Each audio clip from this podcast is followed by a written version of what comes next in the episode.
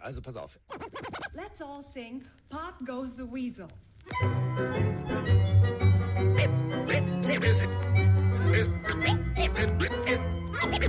Es ist soweit. Let's ride. Pille für den Mann. Pille, Pille, Pille, Pille für den Mann. Carsten, Carsten Spengemann. Weichstieflagen.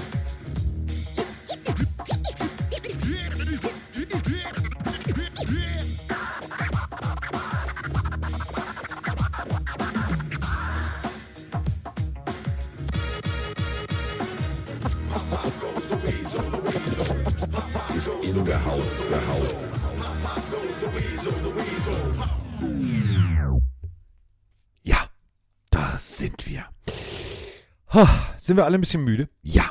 Sind wir alle ein bisschen durch? Ja. Sind wir alle ein bisschen Mike? Ja. Denn Mike war in Frankfurt und Mike ist dementsprechend noch durcher als ich. Das ist auch äh, gut so, denn der junge Mann ist noch jünger. Aber er hat sich gesagt, willst du gut und äh, pünktlich reisen, nimmst du mal die Bahn aus Eisen. Ist da hingegondelt. Diddlidlid.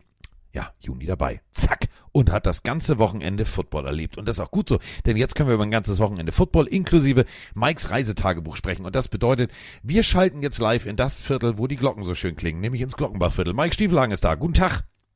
Stell dir vor, du zahlst eine Menge Geld, reist extra viele Kilometer, um deine Mannschaft endlich in Deutschland zu sehen, nur um dann weiterhin auf einen Touchdown dieser Mannschaft in Deutschland zu warten. Ja, Das hab ich am Wochenende gemacht. Ja, weil du es kannst, mein Freunde. lieber Freund. Weil du es Ja, kannst, euch. mein lieber Freund. Und äh, wir beginnen einfach mal heute mit einem ganz klassischen, äh, also ja, sag mal so, im, im, im weißt du, Reich Ranitzky würde sagen, ein Vorwort, wie ein Vorwort sein muss. Und zwar nicht von uns. Hallo Carsten, hallo Mike und Team. Hier ist der Stefan aus dem Kraichgau. Ich feiere gerade so NFL. Dieser Joshua Dobbs und die Texans, das macht alles so viel Spaß. Und da wollte ich euch mal Danke sagen für euren Podcast. Und dort dabei ein Shoutout an der Matze aus dem Kraichgau, der mich auf euch gestoßen hat. Wenn ich mich für einen Podcast auf einsamen Insel entscheiden müsste, dann wären ihr das. Ich danke euch, macht weiter so. Tschüss. Ein Podcast auf einer einsamen Insel. Da hoffe ich, dass du WLAN hast. Dann wird's funktionieren. Aber vielen herzlichen Dank für das Lob. Äh, und Team. Ja, wir sind eigentlich nur Mike, ich und ab und an haben wir noch äh, den romantischen Roman oder den, äh, äh, ich will jetzt nicht sagen aggressiven Andreas, aber das würde sich reimen. Was fällt dir sonst noch mit A an? an, an den atmosphärischen Den- Andreas. Atmosphärischen Andreas, das Ja. passt sehr gut, ja. So. Aber da hast du jetzt schon das ganze Team gegrüßt. Ja, ist doch lieb, oder? Da, da stoßen Leute immer, da stoßen Leute noch auf uns. uns äh, wir fliegen noch unterhalb des Radars, Mike. Also so Ja, wie die Offense der grad, was- Patriots. Die fliegt unter keinem Radar, die ist ganz tief im Boden versteckt. Ich überlege mir, was ich auf einer einsamen Insel alles machen würde. Ich weiß nicht, ob ich Podcast hören würde, aber vielen lieben Dank für das äh, nette Kompliment. Wollen wir denn ähm, direkt mit diesem Deutschlandspiel auch anfangen, lieber Carsten? Oder wollen wir erst über das Tippspiel reden? Soll ich da erstmal abholen, was passiert ist? Ich habe diese Woche nachgeschaut, ich habe keinen Fehler gemacht. Alles ist richtig Ja. grün und rot. Ja. Kann ich vielleicht kurz erzählen. Ähm, wir haben getippt.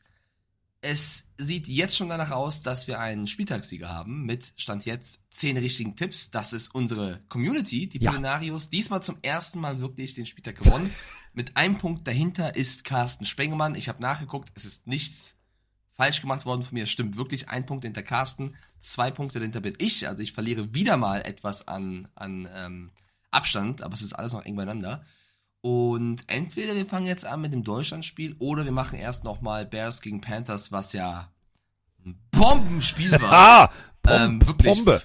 Wer hätte das gedacht? Ähm, kannst du gerne aussuchen, Carsten. Äh, lass uns doch einfach mal, weil wir zu Frankfurt auch so viele Sprachnachrichten haben, dass wir beide Okay. auch noch mal einen gewissen Wortanteil haben. Ähm, Frankfurt war schön, ähm, aber davor gab es ja noch ein Spiel. Mann, Mann, Mann, Mann, Mann. Ich weiß nicht, wo, wo, wo ich anfangen soll. Sprechen wir mal drüber, weil wir einfach auch mal drüber sprechen müssen. Panthers. Ähm, ja, ihr wart ganz stolz, ihr hattet den ersten Pick. Ihr wart euch ja hundertprozentig sicher, dass das alles richtig läuft und dass eure Offense funktioniert. Ich habe äh, dieses Fantasy-Wochenende übrigens verloren. Äh, unter anderem wegen äh, auch Adam Thielen. Gegen wen hast du verloren? Gegen dich, Mike. Achso, Gegen dich. ich wusste nicht mehr. Ich habe nicht, ich habe nur so halb aufgestellt, deswegen war es mir nicht klar. Ja, du hast nur so halb aufgestellt. äh, ich habe auch nur so halb teilgenommen, also weil ich hatte Trevor Lawrence super Typ. Ich hatte, ich, ich hatte Adam Thielen, super Typ. Ähm, nee, wirklich, läuft super bei mir und äh, dementsprechend müssen wir über Adam Thielen und den nicht funktionierenden Angriff der Panthers und äh, die Bears, die plötzlich Football spielen.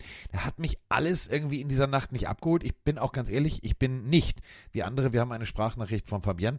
Ähm, die wir jetzt aber einfach mal äh, runterrutschen lassen. Denn Oh, oh Ja. das gibt Ärger. Ja. das gibt, äh, das gibt Ärger im Hause Spengemann. Hol die Peitsche raus, Fabian. Nein, ge- geht nämlich um Folgendes. Äh, geht um eine Pass Interference, die ich äh, auch gesehen habe in der Zusammenfassung.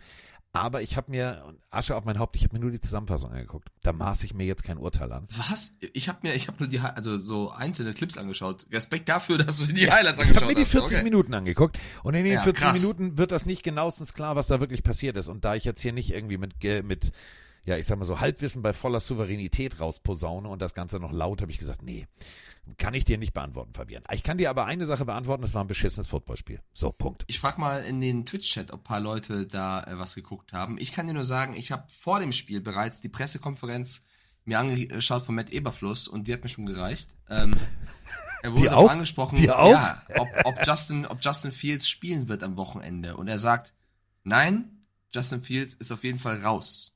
Dann wird er später nochmal darauf angesprochen und ich glaube, er hat seine erste Frage, also Antwort vergessen. Dann sagt er, ja, nee, ähm, Justin Fields ist doubtful für das Spiel gegen die Panthers.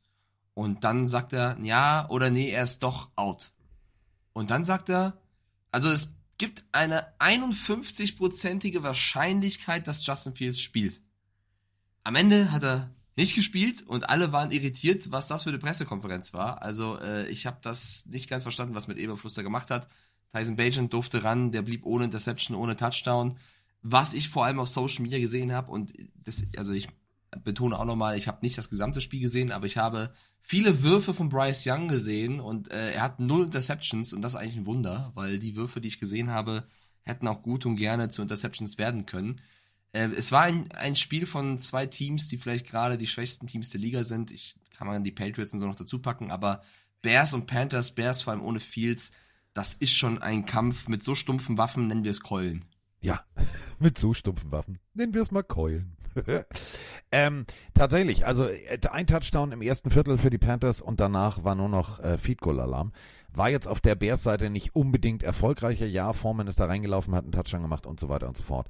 Ähm, wenn du dir den, den Boxscore anguckst, also wenn du dir die Zahlen anguckst, dann ist das schon sehr, sehr, sehr ernüchternd. Da muss man sich halt auch wirklich mal fragen, Carolina Panthers, wer ist nächstes Jahr Head Coach? Wie geht's weiter? Wieso, weshalb, warum? Ähm, dasselbe, dieselbe Frage Richtung Coach kann man sich auch äh, bei den Chicago Bears stellen. Also die muss man sich Muss eigentlich man, stellen. muss man. Die muss kann man sich nicht sogar stellen, sondern muss man sich stellen. Denn ich habe mir auch diese, ich wusste, dass du diese Pressekonferenz siehst und genau so irritiert bist wie ich. Ich habe mir die angeguckt, habe immer vor, zurückgespult, habe gesagt, sag mal, Alter, hat der einen Schlag auf den Kopf? Ist der im Concussion-Protokoll? Der hat doch eben gerade gesagt, nö, spielt nicht. Ja, vielleicht doch. Allem, Nein, vielleicht nicht. äh, Willst du mit mir gehen? Ja, nein, vielleicht. also wir haben ja auch alle auf die Bears getippt hier ähm, beim Tippspiel. Ist das wirklich ein Sieg der Bears oder freuen sich die Panthers, weil sie sagen, okay, ähm, wobei die haben ja gar keinen Pick, ne? Das ist eigentlich alles Ja. dumm. Dieses Spiel ist einfach alles ist komplett Banane. also äh, wirklich, ich denke an jeden von euch, der gedacht hat, egal ob Panthers-Fan, Bears-Fan oder einfach nur schlaflos, das Spiel schaue ich mir an. Ihr seid für mich die wahren Helden dieser Woche. Wirklich. Respekt. Ja, äh, Mike Strachan. Nicht zu verwechseln mit Jason Statham. Also Mike Strachan. Strachan. St also Stretchen vielleicht? Also der Receiver meinst Also du, ja? ja? Stretchen. Stretchen ist immer nach dem Sport wichtig, dehnen ist immer wichtig. also Mike, ich versuch's nochmal, Mike Strachnan. So, jetzt hab ich's. Ähm, Charles war das College. Drittes Jahr, ähm, tatsächlich ein Siebtrunden-Pick. Der ist äh, der Receiving Leader seines Teams. Und da brechen wir jetzt einfach mal mit diesen Zahlen das runter. Eine Reception, 45 Yards, du bist der Reception Leader des Teams. Da weißt du, die Offense der Panthers funktioniert so null und nichtig.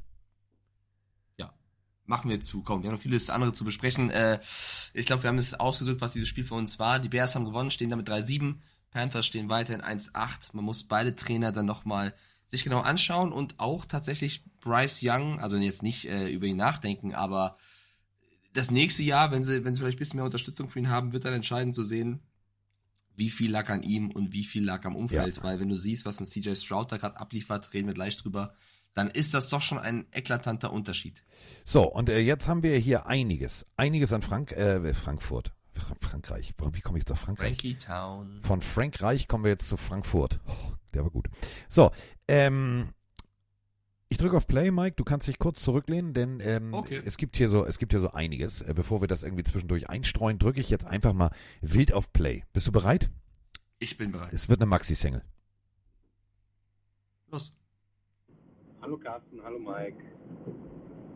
Gestern wieder ein äh, geiles Spiel in Frankfurt. Ähm, Stimmung war super, aber ja, das Spiel auf dem Feld äh, konnte da nicht mithalten. Ähm, Mac Jones, äh, ist er das Problem oder ähm, ist es dann doch die O-Line, die ihn da derart im Stich lässt? Äh, dass er da einfach keine Füße mehr auf den Boden bekommt. Ähm, das war ja wirklich unterirdisch. Ähm, geiler Podcast, macht weiter so. Liebe Grüße, Sebastian. Moin zusammen, der Würmtaler hier. Ihr hört seiner Stimme. Ich war auch einer derjenigen, die gestern das Glück hatten, im Stadion zu sein. Das Glück nicht wegen des Ergebnisses, was aus Patriots Sicht natürlich echt desaströs war, wobei das Ergebnis noch nicht mal so schlimm war, aber das, was einfach am Platz gezeigt wurde. Äh, ja, was die Veränderungen betreffen, die da jetzt sicherlich herkommen müssen, da werden sich andere drüber auslassen. Ähm, aus Fansicht, wie gesagt, das Spiel selber war nicht geil, aber es hat sich zumindest im Stadion wirklich nach einem Heimspiel angefühlt. Auch ähm, der Tag und der Tag davor in Frankfurt haben wirklich Spaß gemacht, viele bekannte Gesichter wieder getroffen. Ähm, ob man es jetzt wieder mit München vergleichen will und muss, das sollen andere beurteilen. Mich hatte Spaß, ich fand es eine coole Sache vor Ort. Grüße raus an alle, die man getroffen hat und euch einen guten Start in die Woche und ich gehe mal meine Stimme suchen. Moin zusammen. Steffen aus Hamburg hier. Mein ja, Pets-Jersey trieft vor Panikschweiß. Stevenson hat eine 40-Stunden-Arbeitswoche in vier Quarter gestopft, wenn auch nur mit acht Packungen Ibuprofen wahrscheinlich. Die O-Line ist mit dem Motto ab durch die Hecke unterwegs, die Receiver spielen Verstecken. Mac hat mal wieder seinen obligatorischen Gurkenwurf der Woche abgeliefert. Ja, zudem wird bei vierten und zwei das Field Goal verschossen. Bei einem eigentlich super funktionierenden Lauf. Äh, Ja, was muss da noch passieren? Bei Bill O'Brien, hallo Caleb Williams. Ja, beste Grüße. Macht weiter so. Ich gucke mir jetzt einfach noch ein paar bessere Mannschaften an. Ja. Ja, äh, Dankeschön für diese Zusammenfassung. Ja. War viel schon Gutes bei, muss man ja, sagen. definitiv. Und wer auch dabei war, äh, das freut mich sogar äh, wahnsinnig, unsere Odenwald-Legende Peter Wrobel hat am Donnerstag noch zwei Tickets gewonnen. Nicht bei uns, aber Mhm. hat zwei Tickets gewonnen. Glückwunsch, der war auch da. Und äh, du warst Vielleicht- auch da. Nun nimm uns mal Ja. mit, erzähl mal. Ich würde auch sagen, vielleicht erstmal, bevor wir über das Spiel allgemein sprechen, über, über meinen Ritt dorthin tatsächlich. Ich hatte Juni dabei, die zum allerersten Mal ein, nicht nur ein Footballspiel, die war generell das erste Mal im Stadion. Mit 31. Also ich weiß nicht, wo die Frau sich versteckt hat, aber zum ersten Mal Stadionatmosphäre und dann noch das Footballspiel in Frankfurt. Die war komplett hyped, ähm, war auch noch nicht so oft in Frankfurt. Darf ich kurz mit was glänzen, was ich ihr erzählt habe, wo sie ganz große Augen bekommen hat und meinte, hä, das stimmt wirklich? Ja, erzähl. Es gibt eine, eine, also eine, ein Mythos. Es ist nicht ganz, man weiß nicht, ob es stimmt, aber es ist die Legende von Frankfurt. Weißt du, warum Frankfurt Frankfurt heißt? Auch mal die Frage hier in den Twitch-Chat. Ähm, ich als Frankfurter habe davon natürlich schon mal gehört gehabt, deswegen habe ich da einen kleinen Vorteil. Und es gibt verschiedene Theorien, aber es gibt eine Legende. Ähm, ich nehme an, du hast vielleicht noch nicht davon gehört, auch wenn du schon Na, sehr viel weißt. Hau raus, hau raus. Ähm, passt auf, Freunde. Wir lernen was außerhalb vom Football. Damals gab es einen gewissen Karl den Großen. Der war Franke. Der hatte Beef mit den Sachsen. Und der ist von den Sachsen abgehauen, laut dieser Legende, mit seiner ganzen Mannschaft und Truppe, hat quasi äh, die Flucht ergriffen, weggerannt, bisschen wie Mac Jones am Wochenende auch gegen die, die Forrest Buckners dieser Welt. Und äh, kam irgendwann an einen Fluss, den gewissen Main. Und ähm, ja, also so ein paar Leute im Chat haben schon eine Ahnung. Und äh, an diesem Fluss getrieben, ne, damals, äh, in der damaligen Zeit mit Kettenhemd und Co. war es nicht so einfach, so einen Fluss zu überqueren, wenn es keine Brücke gab. Haben sie schon gedacht, das war's, die Sachsen kesseln uns ein und wir sind am Arsch, ja. Aber der Legende nach haben sie eine Hirschkuh gefunden, die eine seichte Stelle in diesem Fluss entdeckte. Und diese Hirschkuh muss über diese seichte Stelle, diese Furt, geflohen, gerannt sein, sodass die Franken einen Weg gefunden haben, diesen Fluss zu überqueren. Sind rübergelaufen Und die Sachsen, als sie ankamen, haben diese Hirschkuh, die war natürlich nicht mehr da, nicht gesehen und wussten nicht, wie sie die Franken weiter verfolgen sollten. Also schlugen die Franken auf der anderen Seite ihr Lager auf. Daraus wurde irgendwann über die Jahre der Gezeiten Frankfurt, ne, die Franken und die Furt, Frankfurt. Und auf der anderen Seite, die Sachsen, die nicht weiterkamen, haben da ihr Lager aufgeschlagen. Und deswegen gibt es auch heute den großen Stadtteil in Frankfurt Sachsenhausen. Für alle, die das nicht wussten, bitteschön. Ist so eine Legende. Es gibt auch eine andere Legende, die sagt, da wurde einfach eine Stadt gegründet und es war äh, eine Art Schloss, also ein Fort von den Franken, Frankfurt. Gibt's auch die Version. Ich finde die mit der Hirschkuh irgendwie cooler. Und die konnte ich der Freundin erzählen und dachte, wow, krass, was du alles weißt. konnte ich ganz kurz mal flexen. Das war unsere Beschäftigung auf der Fahrt nach Frankfurt, bisschen darüber erzählen. Und dann muss ich sagen, ähm, habe ich den Game Day sehr genossen. Also ich habe auch davor schon Samstagabend bisschen durch die Stadt gelaufen, versucht diesen Vibe zu bekommen. Muss aber erstmal sagen, Carsten, ich muss das, was ich letztes Mal dir gesagt habe, ein bisschen korrigieren. Du hast ja gesagt, wie hässlich Frankfurt ist. Und ich war ja auch schon ein, zwei Jahre nicht mehr da. Und die haben echt nochmal eine Schippe draufgelegt, was Baustellen und Co. angeht. Also ich kann verstehen, wenn du lange nicht mehr da warst und da hingehst, da sind wirklich Ecken, wenn du nicht weißt, wie es sonst schön sein kann, wo du denkst, holy moly, bin ich noch in Deutschland. Also wirklich gar nicht jetzt ähm, ganz böse gemeint, sondern einfach nicht sehr schön und sehr kunterbunt und sehr, also kunterbunt im Sinne von da eine Baustelle, da ist was kaputt, da liegt Müll am Boden. Also einfach ähm, nicht sauber, nicht ordentlich. Und als ich auf dem Weg zur NFL Experience war, ähm, sind wir noch in gefühlt drei Demonstrationen reingelaufen. Also wir hatten komplett, kompletten Spaß. Und als wir dann am Goetheplatz angekommen sind, ähm, weiß nicht, wie es die Woche zuvor war, Carsten, kannst du gerne mich korrigieren. Ich fand's ganz nett, aber es hat mich nicht aus den Socken gehauen, bin ich ganz ehrlich, weil es war ein Field aufgebaut, was echt cool war, wo Kids auch spielen konnten, ein bisschen Flag Football, ein bisschen werfen, mega nice. Ein, zwei Shops, ein, zwei Helme, aber ich, ich kenne den Goetheplatz ja in Frankfurt, was du da theoretisch noch alles aufstellen kannst, hätte ich gedacht, vielleicht geht da eine Nummer mehr. Aber vielleicht habe ich da auch eine zu hohe Erwartungshaltung gehabt. Ich glaube, die meisten Fans wirkten sehr glücklich. Das war mein ähm, erster Eindruck. Dann war ich abends. Ist der, mit Leuten warte ganz kurz, ist der Ja? Goetheplatz der an der Hauptwache? Genau, also Ja. da, da wo die Experience war Ja, quasi. äh, da ist mir auch aufgefallen. Und du sagst jetzt ein, zwei, drei Helme. Das Ding ist das, wenn du die ganze Straße runtergehst, ne, bis zum bitteren Ende, da stehen dann noch so vereinzelt Helme. Ich weiß komplett, was du meinst. Das hätte man alles bam, bam, bam. Aber nicht so dim, dim, dim. Also was, was, was übertrieben geil war, so habe ich die Stadt noch nie gesehen, wie sehr ihr da draußen, aber auch die Amerikaner, NFL rausgetragen habt. Also jeder Dritte, der mir entgegenkam, hatte einen Schal, hatte ein Merch, hatte ein Trikot. Äh, an der Stelle von mir nochmal ein Dankeschön an Tars, die mich auch äh, sehr gut eingedeckt haben. Ich sah ja komplett aus wie der Pat the Patriot persönlich. Du warst, du Ähm, warst das Maskottchen. Ja, es war sehr schön, wie viele Menschen von euch im NFL-Fieber waren. Das war wirklich äh, nicht nur jetzt Patriots und Colts. Ich habe zum ich habe noch nie so viele Colts-Fans in meinem Leben gesehen, wie ich Respekt. Ihr habt echt, es waren kaum weniger als Patriots-Fans. Die Colts-Fans haben echt gute Stimmung gemacht. Äh, aber generell, das war sehr sehr schön. Hab dann den Ebele abends noch getroffen und äh, konnte mit dem auch mal über einiges quatschen und aufholen und da wird es demnächst auch ein bisschen mehr zu geben. Ich bin aber ein bisschen sauer auf Dominik Ebele, sage ich dir ganz ehrlich. Grüße gehen raus. Ich habe mit ihm über das Spiel gesprochen und ich habe gesagt, ich habe ein bisschen Angst vor dem Spiel. Ich glaube, es wird kein gutes Spiel. Ich tippe natürlich auf die Patriots, weil, ne, muss ich, wenn ich die schon sehe. Aber ich habe Angst und ich glaube, es wird Low Scoring. Mein Tipp war 14 zu 10 für die Patriots. Und er sagte, Mike, ich habe es mir genau angeschaut. Ich habe Tape angeschaut. Das wird ein geiles Spiel morgen und die Pets machen 30 plus Punkte und es wird ein passintensives Spiel von Mac Jones. Welches Spiel hat er Und sich angeguckt? Das- dieser. Mann hat mir so viel Hoffnung gegeben. Dominik, das muss ich an der Stelle sagen. Du hast mir so viel Hoffnung gegeben. Ich bin wirklich, okay, der Ebele, der hat Ahnung. Der, der hat mir gesagt, Hat er wohl jetzt 30 plus Punkte. Er hat auf jeden Fall Ahnung. Er hat sich ja noch entschuldigt und hat gesagt, es lag an einem schlechten Tag von Mac Jones. Ich weiß nicht, wie schlecht dieser Tag gewesen Ja. sein muss, dass alles an Mac Jones lag, aber ähm, das, das kurz noch vorab. Ich glaube, er war der Und- Einzige auf dem ganzen Planeten, der mit einem High-Scoring-Game gerechnet hat. Der Einzige. glaub schon. Ich glaube Aber auch, warte mal, aus. ich, ich stelle eine, ich stell eine These auf. Mach. Dominik Eberle, vielleicht brauchst du eine Brille. Und du hast dir bei den Highlight-Tapes, die sehen ja ähnlich aus mit dem Blau, vielleicht hast du dir die Highlights der Houston Texans angeguckt. Das ist ist, es. riesig, er ist ein riesiger CJ Stroud-Fan. Und Siehst ich muss du? auch mal, mal Props raushauen. Ich kenne kaum jemanden, also Carsten auch in allen Ehren, aber Domi auch jemand, der selber da durchgelaufen ist, der so krass verwurzelt im College-Football ist. Also der hat mir den achten Quarterback vom 15. College irgendwo in einem Dorf in Amerika vorgestellt. Also Domi macht, glaube ich, nichts in der Freizeit, außer, außer College-Football zu gucken. Ähm, der hat mir auch gefühlt schon 20 QBs genannt, die wir nehmen können als Patriots-Fans äh, für nächstes Jahr. Ähm, da ist er wirklich absolut drin. Das war der Samstag. Kommen wir zum Sonntag. Wir gehen, fahren zum Spiel. Alles sehr schön, schön organisiert, muss ich sagen. Kam gut rein, alles tipptopp.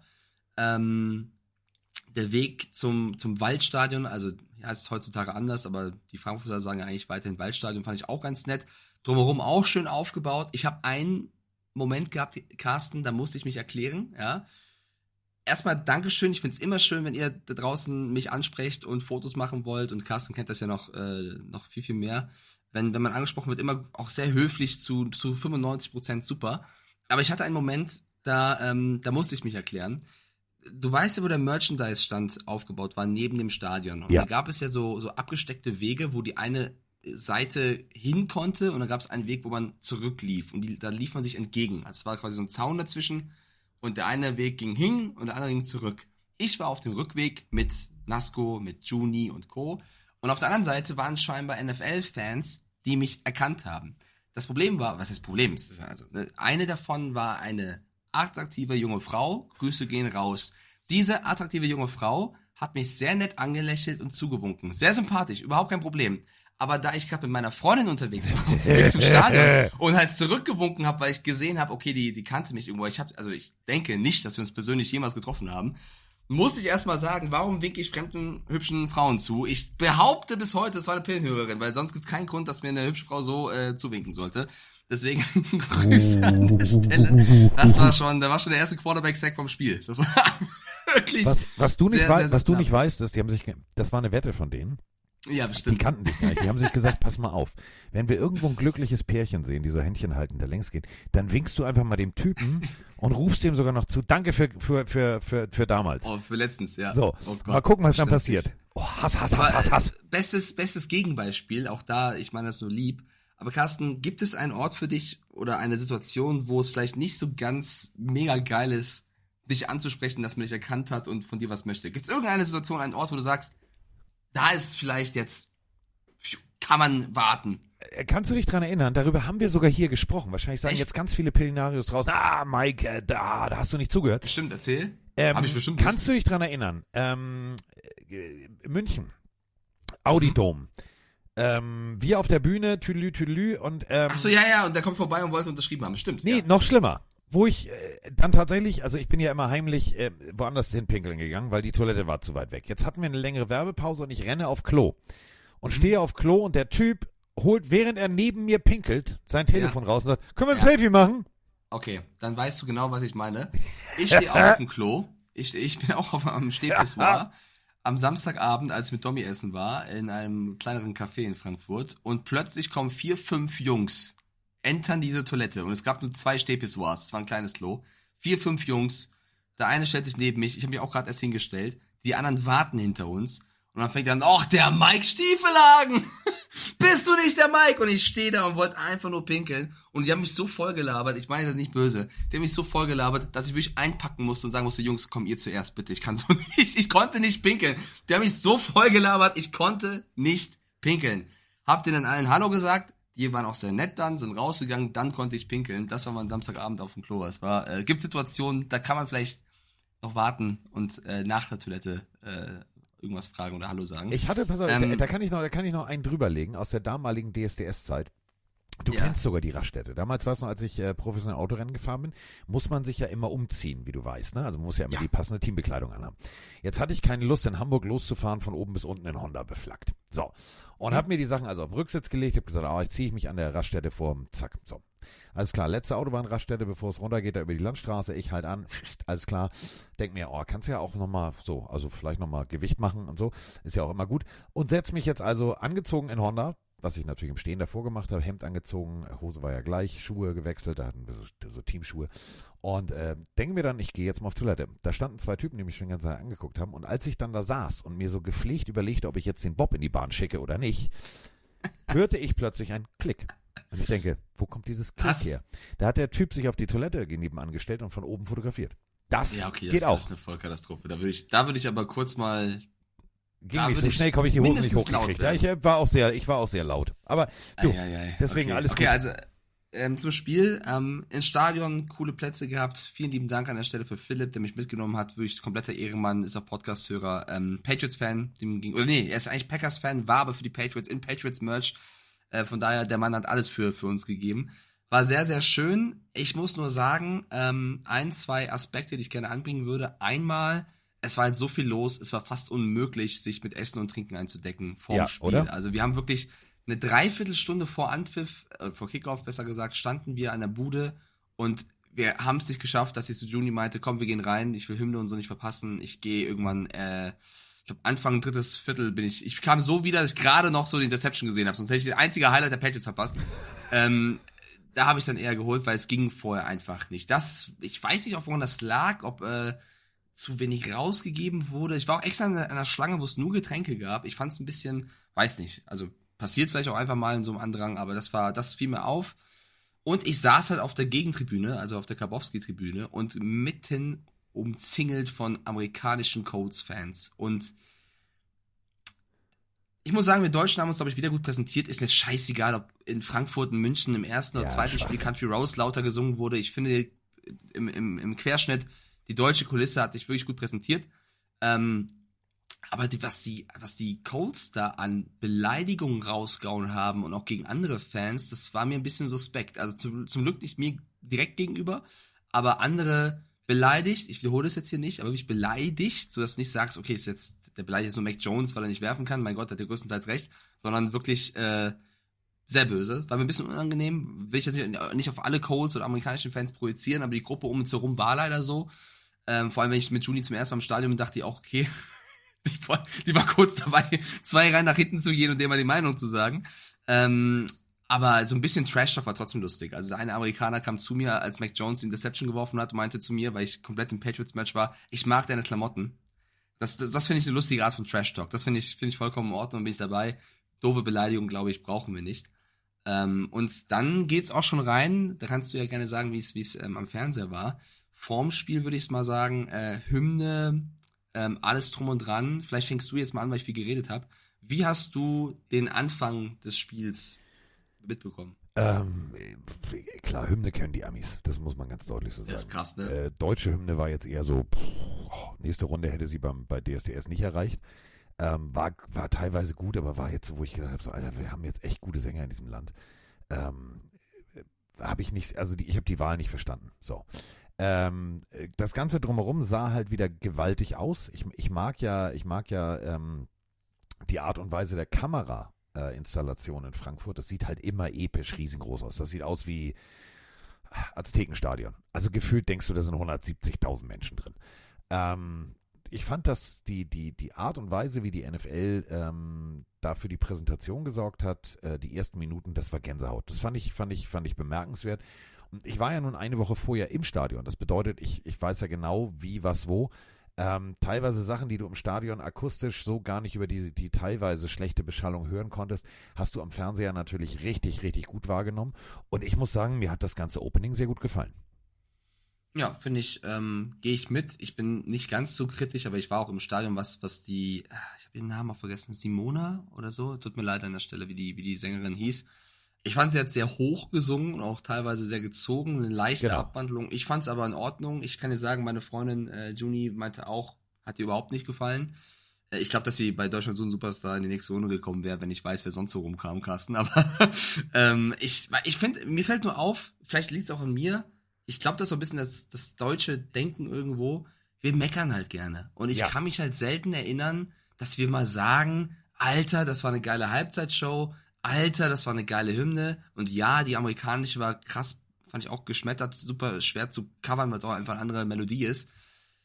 Können wir nicht auch einfach mal sagen, okay, das war in Ordnung, vielleicht nicht das mega geilste, aber irgendwie habe ich das Gefühl, von neun von zehn Fällen sagen wir einfach gerne, boah, was eine Riesenscheiße und ziehen es natürlich so, also nicht du jetzt gerade, sondern ich meine diverse Social Media Kommentare und ziehen das immer so ins Extreme, wie negativ das war. Simona war das. Ähm, ich ich würde jetzt wahrscheinlich mir auch kein Album kaufen, bin ich ehrlich, aber ich muss jetzt auch nicht jedes Mal sagen, und zwar jedes Mal. Ist egal, ob in München, ob in Frankfurt 1, in Frankfurt 2 oder dann beim Super Bowl irgendwas. Mein Gott, die Halbzeitshow, mein Gott, die Hymne. Ja, man kann natürlich sagen, mach mal ein bisschen mehr Rock und mach mal vielleicht ein bisschen mehr da, bin ich voll dabei. Konstruktive Kritik immer super, aber immer dieses generelle, Ja, es, boah, ist alles scheiße, es geht auf den Sack. Weil, wie gesagt, also äh, Gesang, Kunst, Theater, Film ist ja alles immer eine, eine Geschmackssache. So, und wie ich gerade sagte, also ein paar Töne nicht zu treffen, ist ja nicht, ist ja kein Weltuntergang.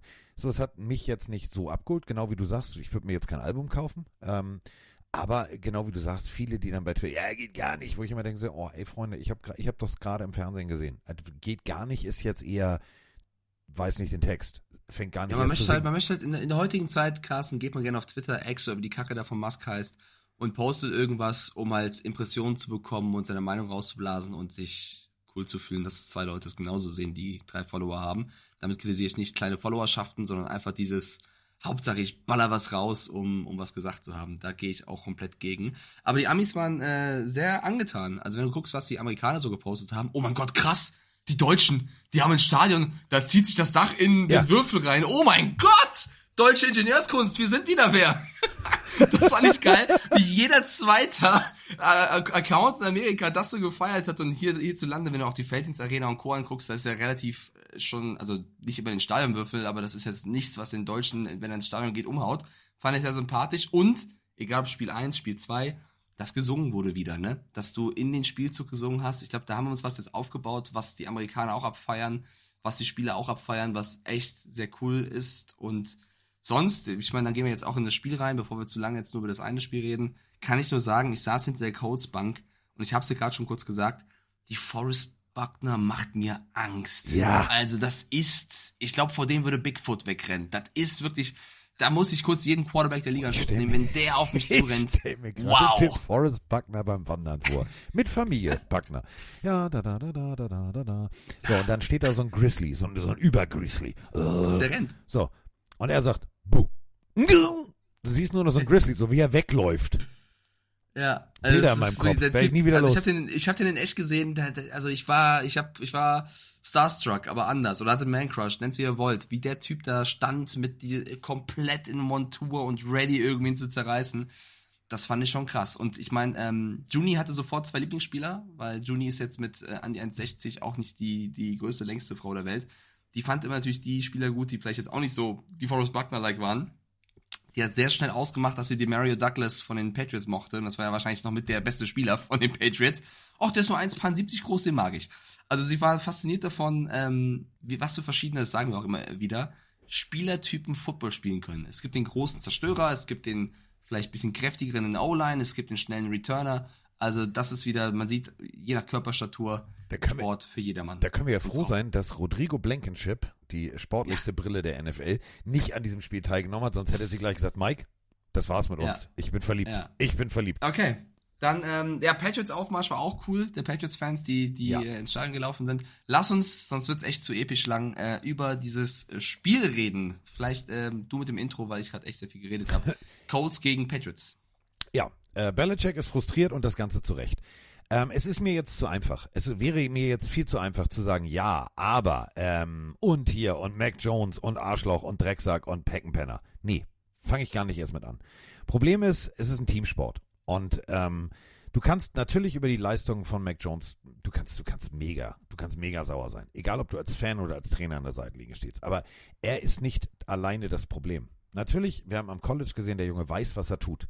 Ähm, er ist in diesem System einfach nicht in der Lage, seine Fähigkeiten abzurufen. Und da muss man dann, wenn man gesehen hat, dass Mac Jones das am College konnte, da muss man das System hinterfragen. Und da sehe ich einfach jetzt gerade wirklich die Notwendigkeit eines ja, eines Offensivkoordinators, der vielleicht mit Fingerspitzengefühl rangeht. Wir alle sehen, was junge Quarterback-Coaches, wir sprechen nachher noch bei den Texans drüber, aus Quarterbacks rausholen können. Mac Jones tat mir in dieser ganzen Partie leid. Der letzte Wurf, das war tatsächlich symptomatisch, wo ich gedacht habe, so, Diggi, sieben Meter zu kurz und also so, wenn du keinen Bock mehr hast, ich kann das verstehen, denn sportpsychologisch ist der Junge angezählt. Das merkst du.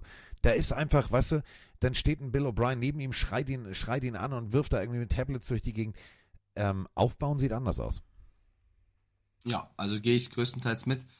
Ähm, es ist das erste Mal seit der letzten Season, wo Brady nicht spielte, dass die Patriots 2-8 stehen. Es ist das äh, erste Mal in der Belichick-Ära, dass ähm, du drei Spiele in einer Saison schon hattest, ohne einen einzigen Touchdown zu erzielen. Ich glaube, ich würde es so zusammenfassen, es war mit das schwächste Spiel der Patriots dieses Jahr und es ist insgesamt auch alles schiefgelaufen, was hätte schieflaufen können. Ähm, auch auf beiden Seiten. Ich finde auch, dass die Coles ein solides Spiel gezeigt haben, aber jetzt auch nicht äh, Sahne-Football zelebrierten. Das war ein Spiel zweier Mannschaften, die struggleten und die Patriots, da lief halt wirklich, wirklich in jeder Unit, in jedem Teil alles schief. Wir waren dabei. Hurra. Hurra! Ähm, man muss sagen, ähm, das hast du auch schon von Anfang an gemerkt, so war mein Eindruck im Stadion, du, du weißt es ja, du siehst im Stadion immer ein bisschen mehr. Ähm, sie haben auch keinen Rhythmus reinbe reinbekommen und Mac Jones war auch unter Dauerdruck. Also wurde ja auch dreimal vom gleichen Typen gesackt. Ähm, sie waren 0-4 in der Red Zone. Die meisten, ähm, oder fünf, die 5 6 die ihr abbekommen habt, waren meistens beim Third Down. Also auch die Third Down Offense war eine Vollkatastrophe. Das einzige Mal, das Momentum kreiert wurde, war, abgesehen von den Deception in der Defense von Bryant, ähm, über Läufe von Stevenson und Elliott, die teilweise echt gut aussahen. Aber Mac Jones hat irgendwann angefangen, nur noch Checkdown-Pässe zu werfen. Und ähm, ich weiß nicht, wie lange es gedauert hat, bis die Receiver mal was machen durften. Also unabhängig der Titans. Äh, es hat ewig gedauert, bis Douglas Juju, der hat glaube ich einen Ball bekommen, ähm, da irgendwie Keishon Booty am, am Spiel teilnehmen konnten. Das war die gesamte Offensive, die O-Line, die natürlich sehr verletzungsgebeutelt ist, darf man nicht vergessen. Und die hat's auch, da hat's einen Quarterback hinter schwer. Die, ähm, die gesamte Offense nehme ich da rein. Vielleicht klammer ich in dem Spiel ein bisschen das Laufspiel aus, aber eigentlich die gesamte Offense war nicht NFL-tauglich. Und Jones wurde davon natürlich auch, ähm, ja, das, das nimmt einen Einfluss auf dich. Und du hast gemerkt, wie der auch immer frustrierter wurde, wie er dann, du kennst das, Carsten, die, die Kamera ist nicht mal drauf, Drive ist vorbei, wieder Turnover, wieder Punt, wie die Jungs dann vom Feld gehen und du siehst, wie der Kopf schon hängt. Und eigentlich ja. brauchst du da jemanden, der dich aufbaut. Und da muss man sagen, da sind vielleicht Bill Belichick und Bill O'Brien auch die falschen Bills dafür. Ähm, äh, wären die Buffalo wahrscheinlich besser, egal. Da, der Bill Belichick ist dann vielleicht dann doch der knurrige Ältere, der mit Tom Brady eine Legacy aufgebaut hat, der jetzt nicht dafür da ist, irgendeinen Halb-Rookie noch aufzubauen.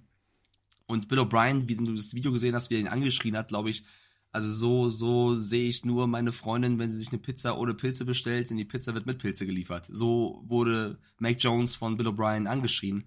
Ähm, teilweise natürlich zu Recht. Mac Jones hatte auch schlechte Würfe bei. Mac Jones hat auch falsche Entscheidungen getroffen. Es gab diverse Plays, du siehst es im Stadion sehr gut, wo dann doch der Tight End da gewesen wäre für einen Pass. Also ich fand, mein Eindruck war, dem Jungen, und das hat er eigentlich, so kam er aus dem College, fehlt auch komplett das Selbstbewusstsein, das Selbstvertrauen, Spielzüge, Drives zu führen. Die sind aufs Feld gekommen, nachdem die Defense sogar noch gut war. Und in der Defense hast du auch viele Verletzungen bei den Patriots. Kein Judon, kein Gonzalez.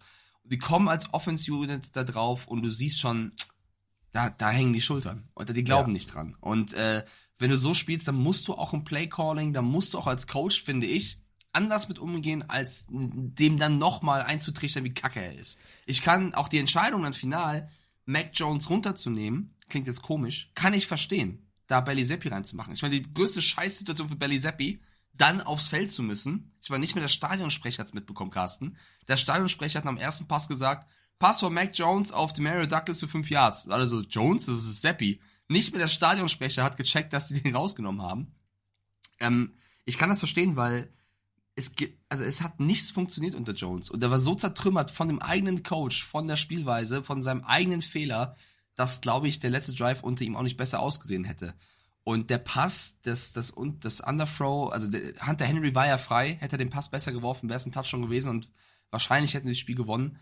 Ähm, das war, geht komplett auf ihn. Da hat die O-Line gehalten, da war das Route Running okay, das war sein Fehler. Und deswegen kann man ihn gerne kritisieren und man kann auch gerne sagen, dass er noch nicht auf dem Level ist, wo er gerne wäre. Aber Carsten hat in seinem Anfangsplädoyer absolut recht. A, ist er selber noch ein Mensch und wir machen alle Fehler und vielleicht, wenn der Left Tackle mal einen Fehler macht, gibt es einen Quarterback-Sack.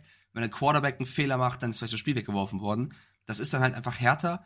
Und wenn du ihn auf der Pressekonferenz gesehen hast, niemand weiß das besser als er. Er hat achtmal gesagt, dass er besser spielen muss. Aber B muss man jetzt auch mit der Gesamtsituation umgehen und sagen, was machen wir? Und ich glaube, als Patriots-Fan, es würde beiden Seiten gut tun, wenn Mac Jones irgendwann, ist egal jetzt wann, ob jetzt direkt oder nach der Season, ein neues Team findet, wo er seine Qualitäten besser zeigen kann und wo die Patriots einen neu, wieder, wieder, wieder mal einen Neuanfang versuchen. Den Pick haben sie ja. Ähm, weil ich glaube, eine andere Lösung sehe ich für beiden Seiten nicht mehr. Ich glaube, da ist zu viel verbrannt worden, um das nochmal aufzubauen. Ja, es ist genau der Punkt. Wer äh, sich mit der Philosophie der New England Patriots auseinandersetzt, dem wird natürlich relativ schnell klar, do your job. Diese Philosophie gibt es nicht ohne Grund. Und diese Philosophie ist, ähm, natürlich durch den Erfolg geprägt. Springen wir mal zurück in die Anfangszeit der Patriots. Da war das auch eher manchmal die rote Laterne der Liga. Also so, da hat nichts funktioniert. Sie sind ein Erfolgsteam und mit diesem Erfolg kommt Druck. Mit diesem Druck kommt eine Art und Weise, mit Druck umzugehen. Und das ist eben dieses Do Your Job. Ähm, ich will das jetzt nicht mit, mit, mit The Expendables, irgendwie diesem berühmten Söldnerfilm zu vergleichen, aber das ist tatsächlich so. Da ist es, die stehen auf, gehen raus und machen alle ihren Job gemeinsam mit einem Ziel vor Augen. Und wenn du diesen Erfolgsdruck kompensierst in Druck intern, dann ist es natürlich für einen jungen Quarterback wie Mac Jones, und Mike hat es immer wieder gesagt, dem fehlen die Waffen. Ähm, das ist jetzt nicht das Line-up der Receiver, wo du sagst, holla die Waldfee, das ist alles cool. Ähm, dann gehst du nach Hause und du fühlst dich nicht gut. Dann gehst du zur Arbeit, dann guckt dich Bill O'Brien scheiße an, dann fühlst du dich schon mal noch beschissener. Dann im Training vielleicht ein, zwei Bälle gehen daneben, Bill O'Brien dreht sich weg, schmeißt wieder das Tablet runter. Dieser Abwärtsstrudel im Kopf eines jungen Menschen, der noch nicht zwei, drei Super Bowls gewonnen hat, ähm, das ist, das ist vernichtend. Und da gebe ich Mike halt völlig recht. Da musst du dir als Franchise jetzt überlegen, wir stehen jetzt mit 2-8 als äh, Schlusslicht der AFC East. Wie wollen wir die Zukunft angehen? Bill Belichick ist, schlug, ist schlau genug. Also der hat schon oft genug zugeschlagen und irgendwie in der dritten oder vierten Runde jemanden gefunden und dann neu aufgebaut. Und ich glaube, dass du jetzt wirklich diese Copy-Paste-Variante, die die Houston Texans, die viele Teams gemacht haben, einfach mal gehen musst, dass du sagst, wir holen uns einen jungen Quarterback und gucken dann, wie wir den implementieren und aufbauen, pampern, äh, auf Händen tragen, dass der sich wohlfühlt, weil fühlt sich ein Quarterback wohl. CJ Stroud ist das beste Beispiel. Bam, bam, bam, bam, bam, schon kommen Siege. Und da muss man jetzt wirklich hoffen, dass irgendein Team für Mac Jones sich interessiert und das genauso sieht wie wir beiden und sagt, okay, dann dann holen wir ihn halt. Dann holen wir ihn nach, keine Ahnung, wohin auch immer und geben ihm die Chance zu competen und im, im Trainingslager um einen Job zu kämpfen. Und wenn er den gewinnt, dann wird der da auch funktionieren. Weil ich glaube, der ist jetzt so blockiert im Kopf, dass sobald irgendwie Bill O'Brien auch nur irgendwie, weil der Flyover zu laut war, doof guckt, dann denkt der schon, oh scheiße, war wieder alles kacke. Richtig, und jetzt kommen wir mal kurz weg von Mac Jones zu diesem Patriots-Spiel, weil es war nicht der einzige Faktor, warum die Patriots ja. dieses Spiel verloren haben. Es waren sehr viele dumme Strafen bei. Ich kann dieses False Start nicht mehr hören. Irgendwann bin ich echt eine Krise, ähm, wo du echt auch nicht mehr verstanden hast. Also ja, auch der eine Unnecessary Roughness Call war Quatsch, muss ich auch sagen, aber trotzdem insgesamt gab es viele dumme Strafen, ähm, die die Patriots hätten vermeiden können. Es gab einen äh, Punt-Return ohne Returner. Also habe ich auch so noch nicht gesehen. Also die, die Colts punten den Ball.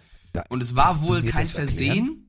Es war wohl kein Versehen, habe ich gehört, sondern es war eine Coaching-Decision, die als ähm, verwunderlich äh, rumkam. Der Call war, einen Spieler mehr Richtung Panther zu schicken. Sie waren auch relativ nah dran, diesen Punt wirklich zu blocken, aber haben deswegen keinen Returner aufgestellt. Und die Colts konnten für 69 Yards punten. Das shiftet natürlich auch eine Menge Momentum auf Seiten der Colts. Ähm, dann hast du einen Kick, Chad Ryland. Wir haben auch schon letzte Woche, glaube ich, darüber gesprochen. Rookie-Kicker, den sie geholt haben, der mit vielen Vorschusslorbeeren, genau wie Moody bei den Niners, in den Draft ging, wurde gepickt. Wir haben dafür Nick Folk ziehen lassen zu den Titans. Ich habe mich mit Domi Eberle da ein bisschen drüber unterhalten. Ich sehe es mittlerweile als Fehlentscheidung, Folk gehen zu lassen und Ryland dafür im Draft Goal zu haben. Vielleicht hätte einen Pick auch besser nutzen können. Domi verteidigt das nach wie vor, weil er sagt, du sparst eine Menge Kohle und hast einen talentierten Kicker der aktuell, das muss man leider so streng sagen, sein Talent noch nicht zeigen kann in der NFL. Er ist einer der schwächsten Kicker und auch da blieb eine Menge Momentum liegen, wenn der das Field Goal aus gefühlt 20 Yards nicht macht, ähm, also ein Short Shot Field Goal und dann daneben schießt und das in so einem Spiel, das nimmt dann auch nochmal alles. Die, die Offense macht einen schwierigen Drive äh, Richtung Endzone, der der Short liegen bleibt, Vierter und zwei was meine ich und dann äh, wird der, der Kick auch noch versetzt. Also dann gab es ein Hand, zweimal ein Handoff zwischen Mac Jones und, und Ezekiel Elliott, wo die ineinander gelaufen sind. Also es stimmt überall nicht. Und da kannst du nicht nur sagen, auch wenn er einer der Faktoren ist, es liegt nur an Mac Jones. Es, ich finde auch, es muss was Neues passieren, es muss eine Veränderung geben, aber nicht nur auf dieser Position. Du holst extra einen OC Bill O'Brien, den er aus dem College kennt, der angeblich diese Position besser kann als damals bei den Texans, die alles, ich mache alles Position. Und wir machen die beschissenste Offense, also noch schlechter als letztes Jahr eigentlich. Also da war Matt Patricia jetzt nicht weit von weg, bin ich ehrlich. Er hatte einen Stift hinterm Ohr, das war der einzige Unterschied. Ähm, da musst du halt auch sagen, das war vielleicht keine richtige Entscheidung. Und dann hast du halt so viele Fehlentscheidungen getroffen. Du hast dich auch dagegen entschieden, einen, viel Geld in die Hand zu nehmen für einen die Andrew Hopkins. Du hast stattdessen Jacoby Myers, der ein solides Jahr hatte, gehen lassen und hast einen Julius Smith-Schuster geholt, der pro Woche vielleicht einen Catch macht. Ähm, Kendrick Bourne verletzt, da muss die Mario Douglas deinen 5-6-Runden-Pick spielen. Mac Jones hat auch nicht wie auf der anderen Seite, und da müssen wir auch ein bisschen über die Colts reden, einen Gardner Minshew, der immer ein Go-To-Guy hatte. Immer wenn es brenzlig wurde, vielleicht habt ihr es gemerkt, immer auf Michael Pittman. Immer wenn Minshew in, äh, und in Bedrängnis war, er hatte immer einen Spieler, auf den er werfen konnte. Das hat einem Mac Jones auch gefehlt. Oder oft gefehlt. Und das sind so viele Sachen. Ich glaube, es war uns allen klar, es wird ein schwieriges Jahr für die Patriots. Wir haben jetzt hier den Beweis. Robert Kraft sah auch nicht glücklich aus. Ich glaube, man muss jetzt in die Analyse gehen, jetzt schon mit Season, was man am Ende der Saison machen möchte. Ich bin für einen Umbruch auf vielen Positionen und ich glaube auch, dass ähm, ich halte Bill Belichick für den besten Trainer, den ich je erleben durfte. Da muss auch er, finde ich, zumindest in die Verantwortung gezogen werden, der Franchise einen Plan vorzulegen, wie er plant, in die nächsten Jahre zu gehen, wenn er den Job weitermachen möchte. Weil so wie er ihn zuletzt geplant hat, die letzten zwei, drei Jahre, ging es in die Hose. Und jetzt kommt mir nicht mit, die Ära war nur wegen Brady. Die beiden haben zusammen eine sensationelle Zeit geprägt. Es ist mir kackegal, ob das eher an Tom Brady lag um 60% oder Bill Belichick. Das waren die beiden. Das ist wie bei Carsten und mir. Wenn wir jetzt hier zusammen einen coolen Podcast haben, mit coolen Sprachnachrichten, mit coolem Wissen, mit coolem Schnack aus den verschiedenen Generationen von damals und heute, dann ist es auch nicht, liegt das daran, weil Carsten mehr von den 80ern erzählt oder liegt das daran, weil Mike äh, Social Media so und so behandelt? Das ist eine Teamarbeit und ich finde es immer Quatsch, da mal einen höher zu heben als den anderen. Oh, hat er uns Sorry, ich verglichen rede mit, heute viel. Hat er uns verglichen mit Bill Belichick und Tom Brady. Ich bin dann, ich bin dann eher, weiß ich nicht, ey, Amendola Warte oder ganz so, kurz. so ein kleiner. Kann mir einer mal eine Schere reichen? Ich müsste an meinem Hoodie die Ärmel abschneiden. ja, so Tars. Äh, ab jetzt könnt ihr gleich direkt schon mal immer die Ärmel abschneiden. Ich mache jetzt auf Grumpy. Mm. Obwohl, ähm, durch Beast Aber Mode hier unseren, unseren Hörer, ähm, der ja äh, für die Patriots-Fans Deutschland da war, hat ja äh, Bill Belichick gelacht. Also siehst du, das war schon mal, also der kann nicht immer nur, guckt nicht immer nur grimmig. Grimmig, grimmig, Aber wir haben jetzt auch schon, wir haben jetzt auch schon hier im Chat jemanden, der sagt, die Ära war nur wegen Brady. Nein. Das kann ich nicht fühlen. Nein. Für alle, die es vergessen haben, wir waren auch mit Tom Brady noch unterwegs und sind gegen die Titans mit einer Interception von Brady ausgeschieden in seinem letzten Pets-Jahr. Natürlich ist Tom Brady einer der besten, das war Spaß, schreibt er. Das hat, wie soll ich erkennen, wenn du schreibst, die Ära war nur wegen Brady, ob das Spaß war oder nicht, mein Lieber? Das fällt mir sehr schwer, da Spaß rauszulesen, wenn das wirklich sehr viele Leute sagen. Ähm, ich weiß nicht, ich, ich, es gibt halt wirklich den Gedanken, dass, es, dass das viele Menschen sagen. Das, ja, Nein, also ohne. Scheiß, äh, Bill Belichicks Coachingleistung steht außer Frage. Und ohne einen Bill Belichick wäre Tom Brady nicht da, wo er jetzt ist. Und ohne Brady wäre Belichick nicht da, wo er ist. Das ist halt wie Nitro und Glycerin. Das macht halt nur zusammen. Peng. So, und äh, wir müssen jetzt mal wirklich ganz deutlich eine Sache sagen. Die ganze Nummer, ja, die Patriots, äh, äh, so, die Fans sind erfolgsverwöhnt. Das ist genau der Punkt. Und da hört auch, der, der, der dreht sich, da dreht sich der kaukasische Kreidekreis aber mal ganz schnell. Und da können wir eigentlich wie, wie, auf dem, wie auf dem Hamburger Dom sagen, nächste Runde fahren wir rückwärts, rückwärts, rückwärts. Es wird sich nicht ändern, solange du nicht irgendwas an diesem System änderst. Ich verlange jetzt nicht, dass er umstellt auf Run and Shoot, wie früher irgendwie die Houston Cougars am College nur werfen, werfen, werfen. Dafür brauchst du natürlich den richtigen Quarterback. Und da sind wir wieder bei System. Äh, Krieger, so hieß der damalige Quarterback, der hat alles in Grund und Boden geworfen. Der hat die Rekorde noch heute irgendwie meisten Passing Yards und so weiter und so fort. Hat es nie in die NFL geschafft. Ähm, das ist ein System. Und dieses System hat nur funktioniert, basierend mit den richtigen Leuten. Alleine ohne seinen Coach war das auch nicht umsetzbar. Und da sind wir jetzt wieder bei diesem Punkt, wo will ich als Patriots hin? Ich bin erfolgsverwöhnt, das steht außer Frage. Ich habe mir Ezekiel Elliott geholt und du hast es gerade ganz richtig gesagt, Mike, diese Coaching-Entscheidung, ähm, daran erkennst du ja eine blanke Verzweiflung. Dass selbst bei Belichick inzwischen sagt, oh, Alter, funktioniert das oder nicht, weiß ich nicht. Du hast Ezekiel Elliott drin, der marschiert mit dem, mit dem Team übers Feld, dann nimmst du ihn wieder raus. Hä? Warum? So, also da glaubt keiner mehr an den anderen. Weißt du, vorher waren die Patriots ein gut geöltes Uhrwerk. Weißt du, wie schon aus so einer Schweizer Edelmanufaktur. Weißt du, wo R vorne steht und hinten Olex. Das Ding ist teuer, aber es funktioniert. Und zwar richtig gut. Und hält alles Mögliche aus. Hier ist es jetzt eher so, ja, haben wir zwei Uhr, haben wir zwei Rädchen rausgenommen, funktioniert, nö, funktioniert manchmal. Ach nee, okay, zeigt die richtige Uhrzeit an. Da ist Zweifel und Zweifel ist meistens nicht gut und das haben wir ja auch gesehen, dass selbst Bailey Zappi am Ende gesagt hat, ja, ich versuch's mit Druck, ich will, ich will's forcieren. Ähm, nee, Freunde, ihr habt alle jetzt gerade mal eine Aufgabe. Hinsetzen, euch mal richtig ein reinlöten, alle gemeinsam. So richtig, richtig ein reinlöten. 12 Ja. bis 16 Mai Tais, 14, 14, 14 Whisky Sauer, dazu noch, dazu noch alles andere und dann Boah, ich wäre so dabei. wieso geht hier jetzt schon wieder irgendwo Werbung an? Wo kommt der Ton her? Ist das bei dir? Nee, ich höre nix. Dann hoffe ich, hast dass ihr das nicht hört. Ich höre nämlich gerade, Nee, man hört nix. Okay, warte mal, ich muss mal hier kurz den Du hast, Ton. du, hast irgendein, du hast irgendeinen Tab offen, wo das im Hintergrund bei dir läuft. Wahrscheinlich. Wahrscheinlich, äh, wahrscheinlich. Oh, danke schön. Ich habe gerade irgendwas Alles mit gut, Zahnpasta alles- Werbung Ja, ich, gehört, kenn während ich, ich über passiert, Alkohol passiert. sprach. Ähm. Ja. So, und dann einfach mal alle, alle gemeinsam und von mir aus könnt ihr euch auch gegenseitig, wenn, wenn ihr euch nicht grün seid, ein paar an Lachs hauen. also gibt es einen Bugs hier, einen Bugs da und dann einfach wieder von vorne anfangen. Und das ist für mich ganz, ganz wichtig. Und da hoffe ich, dass die Patriots dieses Ruder rumreißen, dass man für Mac Jones entweder den richtigen Weg findet, ihn innerlich im Kopf wieder aufzubauen, ihm wieder das Gefühl zu geben, Diggi, du bist nicht ohne Grund am College einer der geilsten gewesen. Du bist jetzt hier, wir haben viel falsch gemacht. Ähm, weißt du, selbst wenn es nicht stimmt, kannst du ihm ja sagen, du, ähm, war beschissenes Coaching. www.beschissenscoaching.com. Wir kriegen das jetzt hin, ich gehe mehr Ja. auf dich ein, alles gut. Dass man irgendwie das Ruder rumreißt, denn diese Traditionsfranchise hat es meiner Meinung nach mehr als verdient, dass sie da vorne mit, also äh, ohne, ich meine es jetzt mal ernsthaft, das fängt ja beides mit P an. Playoffs und Patriots, das gehört für mich seit 20 Jahren zusammen. Und wenn das nicht der Fall ist, dann bin ich irgendwie bin ich irritiert.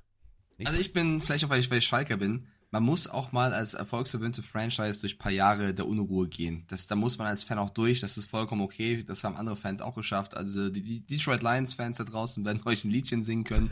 Ähm, Das ist okay, man muss auch mal in schlechten Zeiten, finde ich, zu seinem Team stehen und da eben dran arbeiten. Ich fand übrigens, ich glaube, ich hoffe, das gibt's in Madden. Mein neuer Lieblingsspielzug ist der Fake Spike into Triple Coverage von Betty Zappi. Den fand ich großartig. Ich, ich bin auch eingefallen. Ich dachte, ah, sie, okay, Schatz, jetzt spiken sie. Das passiert, wenn der Quarterback, Moment, sie spielen! Ja, aber, aber wichtig, so wichtig ist bei so einem Trickplay, dass man dann auch die richtigen Leute anwirft. Das Ja, ist ganz dann, wichtig. Ja, es kommt natürlich dann oben drauf, ist auch ein junger Spiel, ist alles okay. Mein letzter Take dazu, weil dann müssen wir wirklich noch über die Colts reden, weil die haben auch äh, es verdient, dass wir über sie reden und dann müssen wir zum nächsten Spiel, weil sonst wird es ein 5-Stunden-Podcast. Mein letzter Take ist, ähm, es gibt auch Positives bei den Patriots. Klingt komisch, aber ist so. Die Defense hat wirklich keinen schlechten Job gemacht. Die Defense hat wirklich, trotz aller Verletzungen, Gonzalez, Judon, wenn wir die noch gehabt hätten, Barmer musste kurz mal raus aufgrund der Rückenverletzung, die haben wirklich durch gutes Calling in der Defense diese Colts Offense und auch schon andere Offenses dieser Liga ähm, gut befeuert und haben so das Spiel überhaupt spannend gehalten. Allen voran Jelani Tawai, der wirklich auch sehr harten, aber doch trotz einer Strafe, wie ich finde, ähm, vernünftigen Football spielt. Das hat mir sehr gefallen, kann man loben. Das Laufspiel in dem Spiel war auch gut. Ähm, es muss natürlich jetzt die Frage noch erlaubt sein, wie geht's weiter? Was sollen sie machen? Ähm, soll ein Bel weil die Frage kriegen wir zuhauf auf Pille für den Mann. Sollen sie Belichick entlassen? Sollen sie weiterhin auf Vertrauen? Brauchen sie einen neuen Quarterback? Ich glaube, es wird sehr, sehr schwer und das kann keiner von uns beurteilen, wie, also du musst als Robert Kraft in einen Raum mit Bill Belichick, mit dem du alles gewonnen hast und musst ihm entweder nahelegen, aufzuhören oder ich glaube nicht, dass sie ihn entlassen. Ich glaube, dass Bill, sie hoffen, dass Bill das sagt. Wenn der aber sagt, nö, ich habe doch Bock, da 30 Jahre hier Football zu machen, dann wird's ja auch schwer.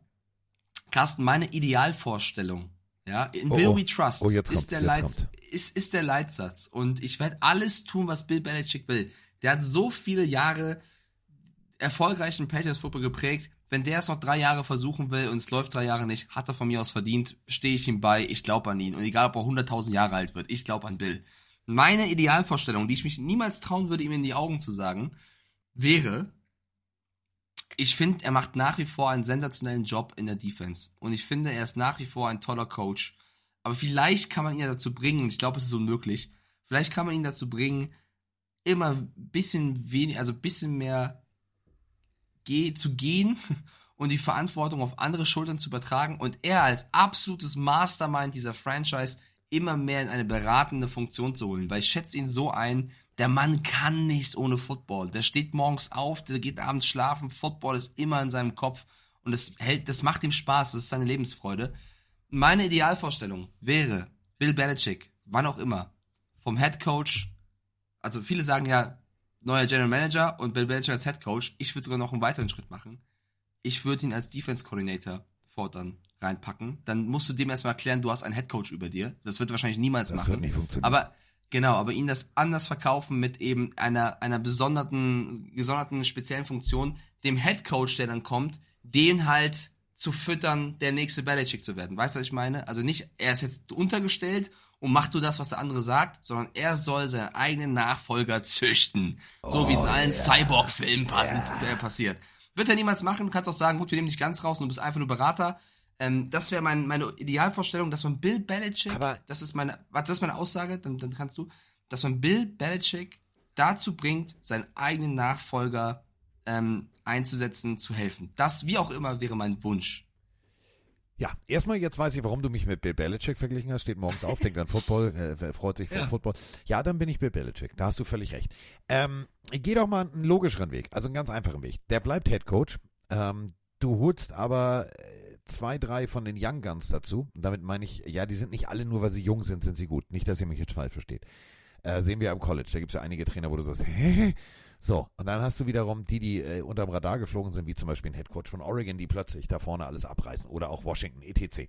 Ähm, dann einfach ihn da lassen. Er kümmert sich um die Defense und den Rest, Offense, Quarterback-Entwicklung, etc. Holst einen jungen Quarterback-Coach, du holst einen jungen OC, du machst da richtig Krawall und Remi Demi und dann machst du einfach mal, ja, du machst das, du machst den Laden einmal komplett leer. Also weißt du so, ah, äh, kannst du natürlich nicht, aber Reset drücken, meine ich damit. Einfach mal, okay, wen brauchen wir wirklich als Leistungsträger? Wo haben wir jetzt mit Gonzales etc. gute, gute Grundstocksteine für die, für die Zukunft und dann polsterst du auf.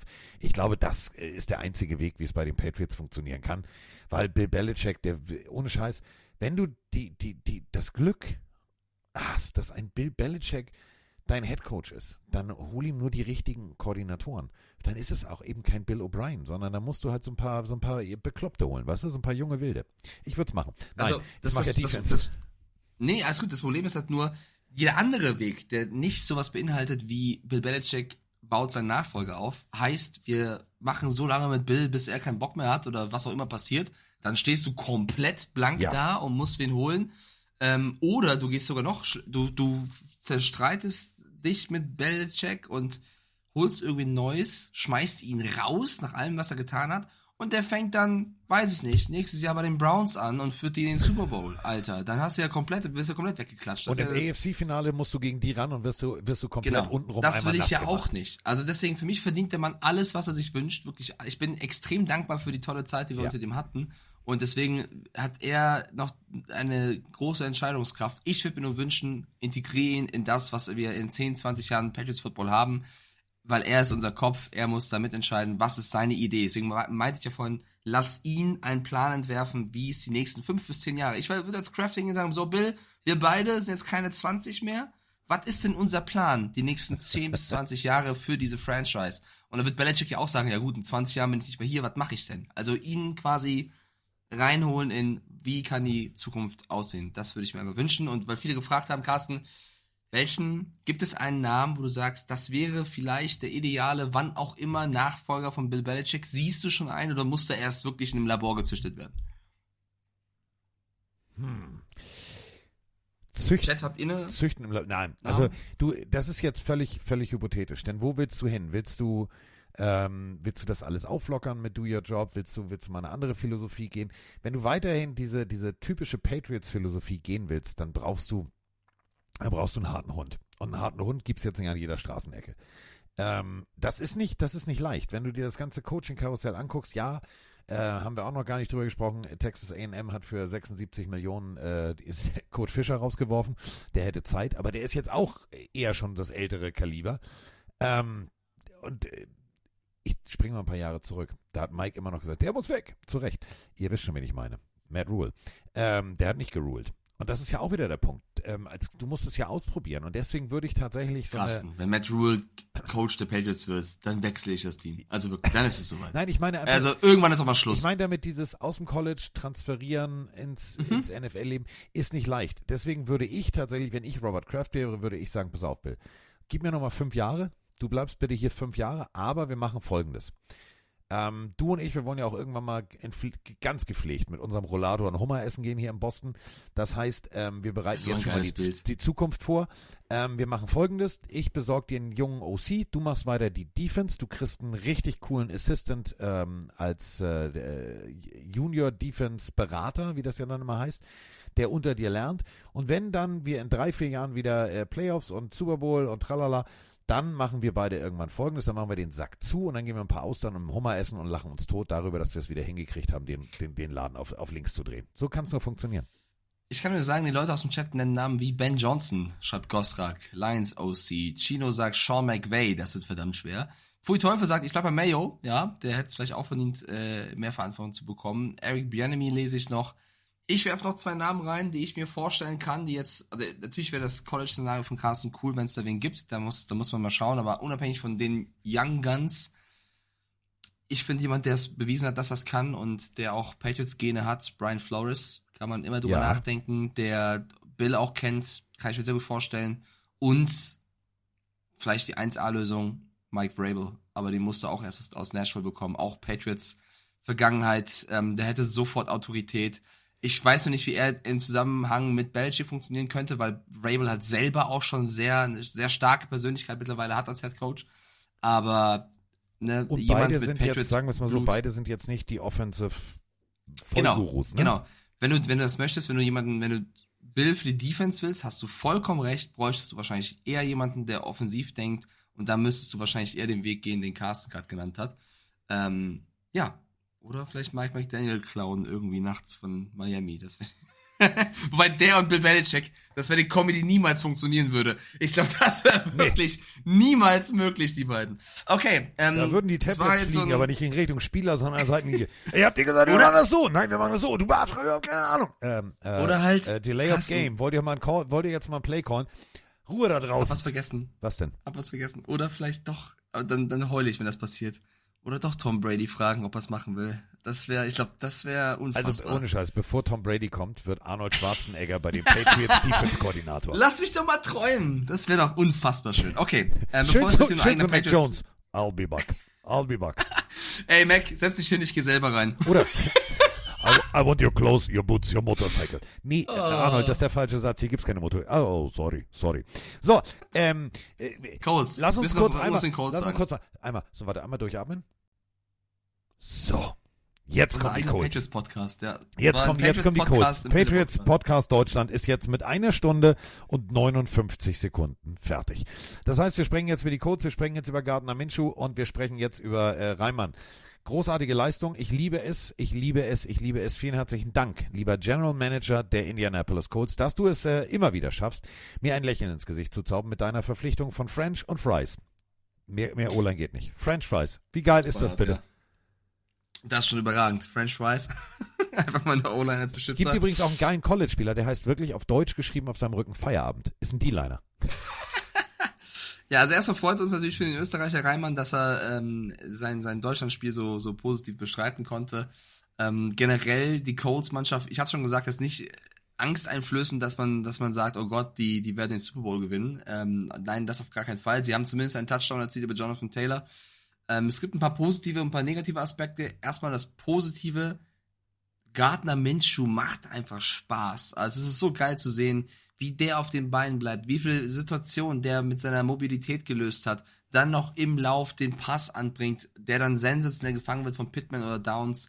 Das ist spektakulärer Football, der von Minshew passiert, der trotzdem, obwohl er nur ein Backup ist, selbstbewusst spielt und wenn der auf der anderen Seite gewesen wäre, klar, der wäre auch auf der Flucht gewesen, aber der hätte einen anderen Spirit verkörpert. Ähm, das war sehr schön, auch als Patriots-Fan zu sehen, was Minshew da gezaubert hat.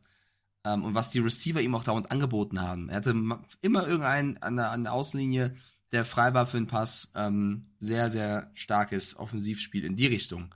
Was den Lauf angeht, bin ich aber ein bisschen enttäuscht, weil ja, Jonathan Taylor 69 Yards, ein Touchdown. Ähm, Zach Moss hat so sensationell gut gespielt, als, als Taylor nicht da war. Ich hätte gedacht, dass sie mehr es schaffen, jetzt so ein Dual Threat da aufzubauen. Äh, ähnlich wie Pollard und Elliott damals bei den Cowboys. Aber Taylor und Moss, es ist scheinbar ein entweder oder. Also ich finde, Moss hat das so gut gemacht, Carsten. Da hätte man auch mehr erwarten können, dass mal ein Moss-Lauf Ja. kommt, mal ein Taylor-Lauf und auch ein bisschen variabler als immer nur durch die Mitte durch. Also da, glaube ich, haben sie viel Potenzial, auch gegen die Patriots, ähm, liegen lassen. Und defense-technisch, die Forrest Buckner, muss man noch erwähnen, hat verletzt angeschlagen gespielt. Wenn der wieder zurückkommt und dann noch mit äh, Blackman und Moore, die Defense ist stark. Also die Colts haben auf jeden Fall Potenzial, was sie noch abrufen können. So, und wir müssen eine Sache ganz deutlich nochmal sagen. Ähm, wir haben jetzt sehr viel hätte, wäre, wenn, Fahrradkette. Ähm, die Colts schaffen es, äh, ja, sagen wir es mal so, mit äh, fast 80 Yards weniger ähm, und weitaus weniger First Downs ein Spiel in Frankfurt zu gewinnen, ähm, was eigentlich die Patriots hätten gewinnen müssen. Die Patriots 340 Total Yards, die Indianapolis Colts gerade mal 264. Ja, die Turnovers, wir haben drüber gesprochen, das ist eben genau der Punkt, was den Patriots das Genick gebrochen hat. Und wenn du dir anguckst, Mike und ihr alle da draußen im Stadion oder auch vom Fernseher, ihr habt gesehen, 34 Minuten 25 haben die Patriots den Ball bewegt. Dafür sind dann eben nur zwei Field Goals zu wenig, wenn man überlegt, 25 Minuten nur die Colts. Ja, die haben dann gesagt, ja, reicht, ne? Ein Touchdown im ersten Viertel und ein Field Goal im letzten, damit gewinnen wir das Ding. Colts waren jetzt nicht, ja, die waren nicht gut, aber es hat gereicht. So, und äh, mal gucken, wie es jetzt weitergeht für die Colts. Ähm, die Division der Colts ist natürlich eine extrem spannende, finde ich. Mike, wenn du mal guckst, Jacksonville vorneweg, die haben jetzt richtig verkackt am Wochenende. Äh, dahinter Houston, die einfach sagen, Houston, wir hatten ein Problem. Nein, haben wir nicht. Wir spielen einfach mal Erfolgsfootball. Äh, die stehen mit 5-4 da, dahinter Indianapolis 5-5 und dann Tennessee 3-6. Also Houston das Überraschungsteam und Indianapolis, ja, die haben tatsächlich noch eine reelle Chance, weil wenn jetzt Jacksonville tatsächlich verkackt und Houston auch mal irgendwann strauchelt, dann ist Indianapolis plötzlich in den Playoffs und keiner weiß warum.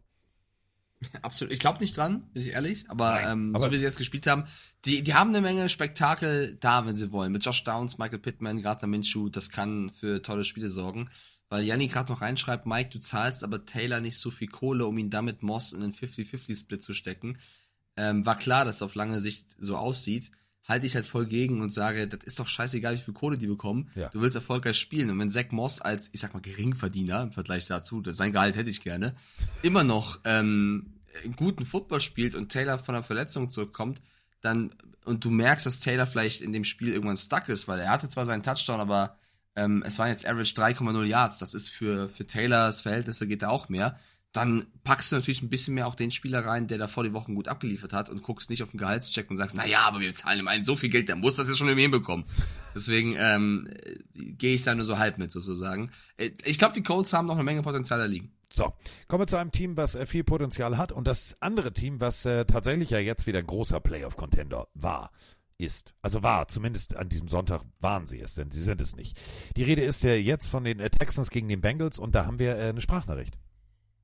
Guten Morgen, der Chino hier von der Texans Nation Dach. Äh, Victory Monday für uns mit allem anderen als Laufkundschaft. Joe Burrow gut unter Kontrolle ha gehabt. Die äh, Defense, die letzte Zeit schon immer ganz gut performt, hat jetzt auch mal einen Turnover umgemünzt und äh, Joe, äh, CJ Stroud macht äh, Rookie-Fehler, aber bügelt sie dann auch selbst wieder aus. Ähm, geiles Spiel. Wir freuen uns auf alles, was danach kommt. Ich habe eine Frage an euch. Ähm, was seht ihr, was wir noch brauchen als Texans, um dauerhaft ein Contender immer für die Playoffs zumindest zu sein, äh, um da dauerhaft mitzuspielen? Was seht ihr da? Ähm, ansonsten macht so weiter. Danke für den geilen Podcast und schöne Woche. So, brechen wir es erstmal runter. Die Bengals mit viel, viel Rückenwind. Ja, wir spielen zu Hause, alles klar. Wir sind wieder da. Joe Burrow ist wieder da. Sah auch teilweise so aus, als wäre Joe Burrow wieder da. Einziges Problem ist, ähm, die Bengals hatten es mit äh, CJ Stroud zu tun und CJ Stroud sagt sich einfach, Diggi, scheiß mal auf diesen äh, S2-Test, wo ich nur 18% äh, Prozent abgeraubt habe. Ich mache hier die richtigen Entscheidungen. Denn S2-Test bedeutet, es wird gecheckt, ähm, deine Entscheidungsfähigkeit.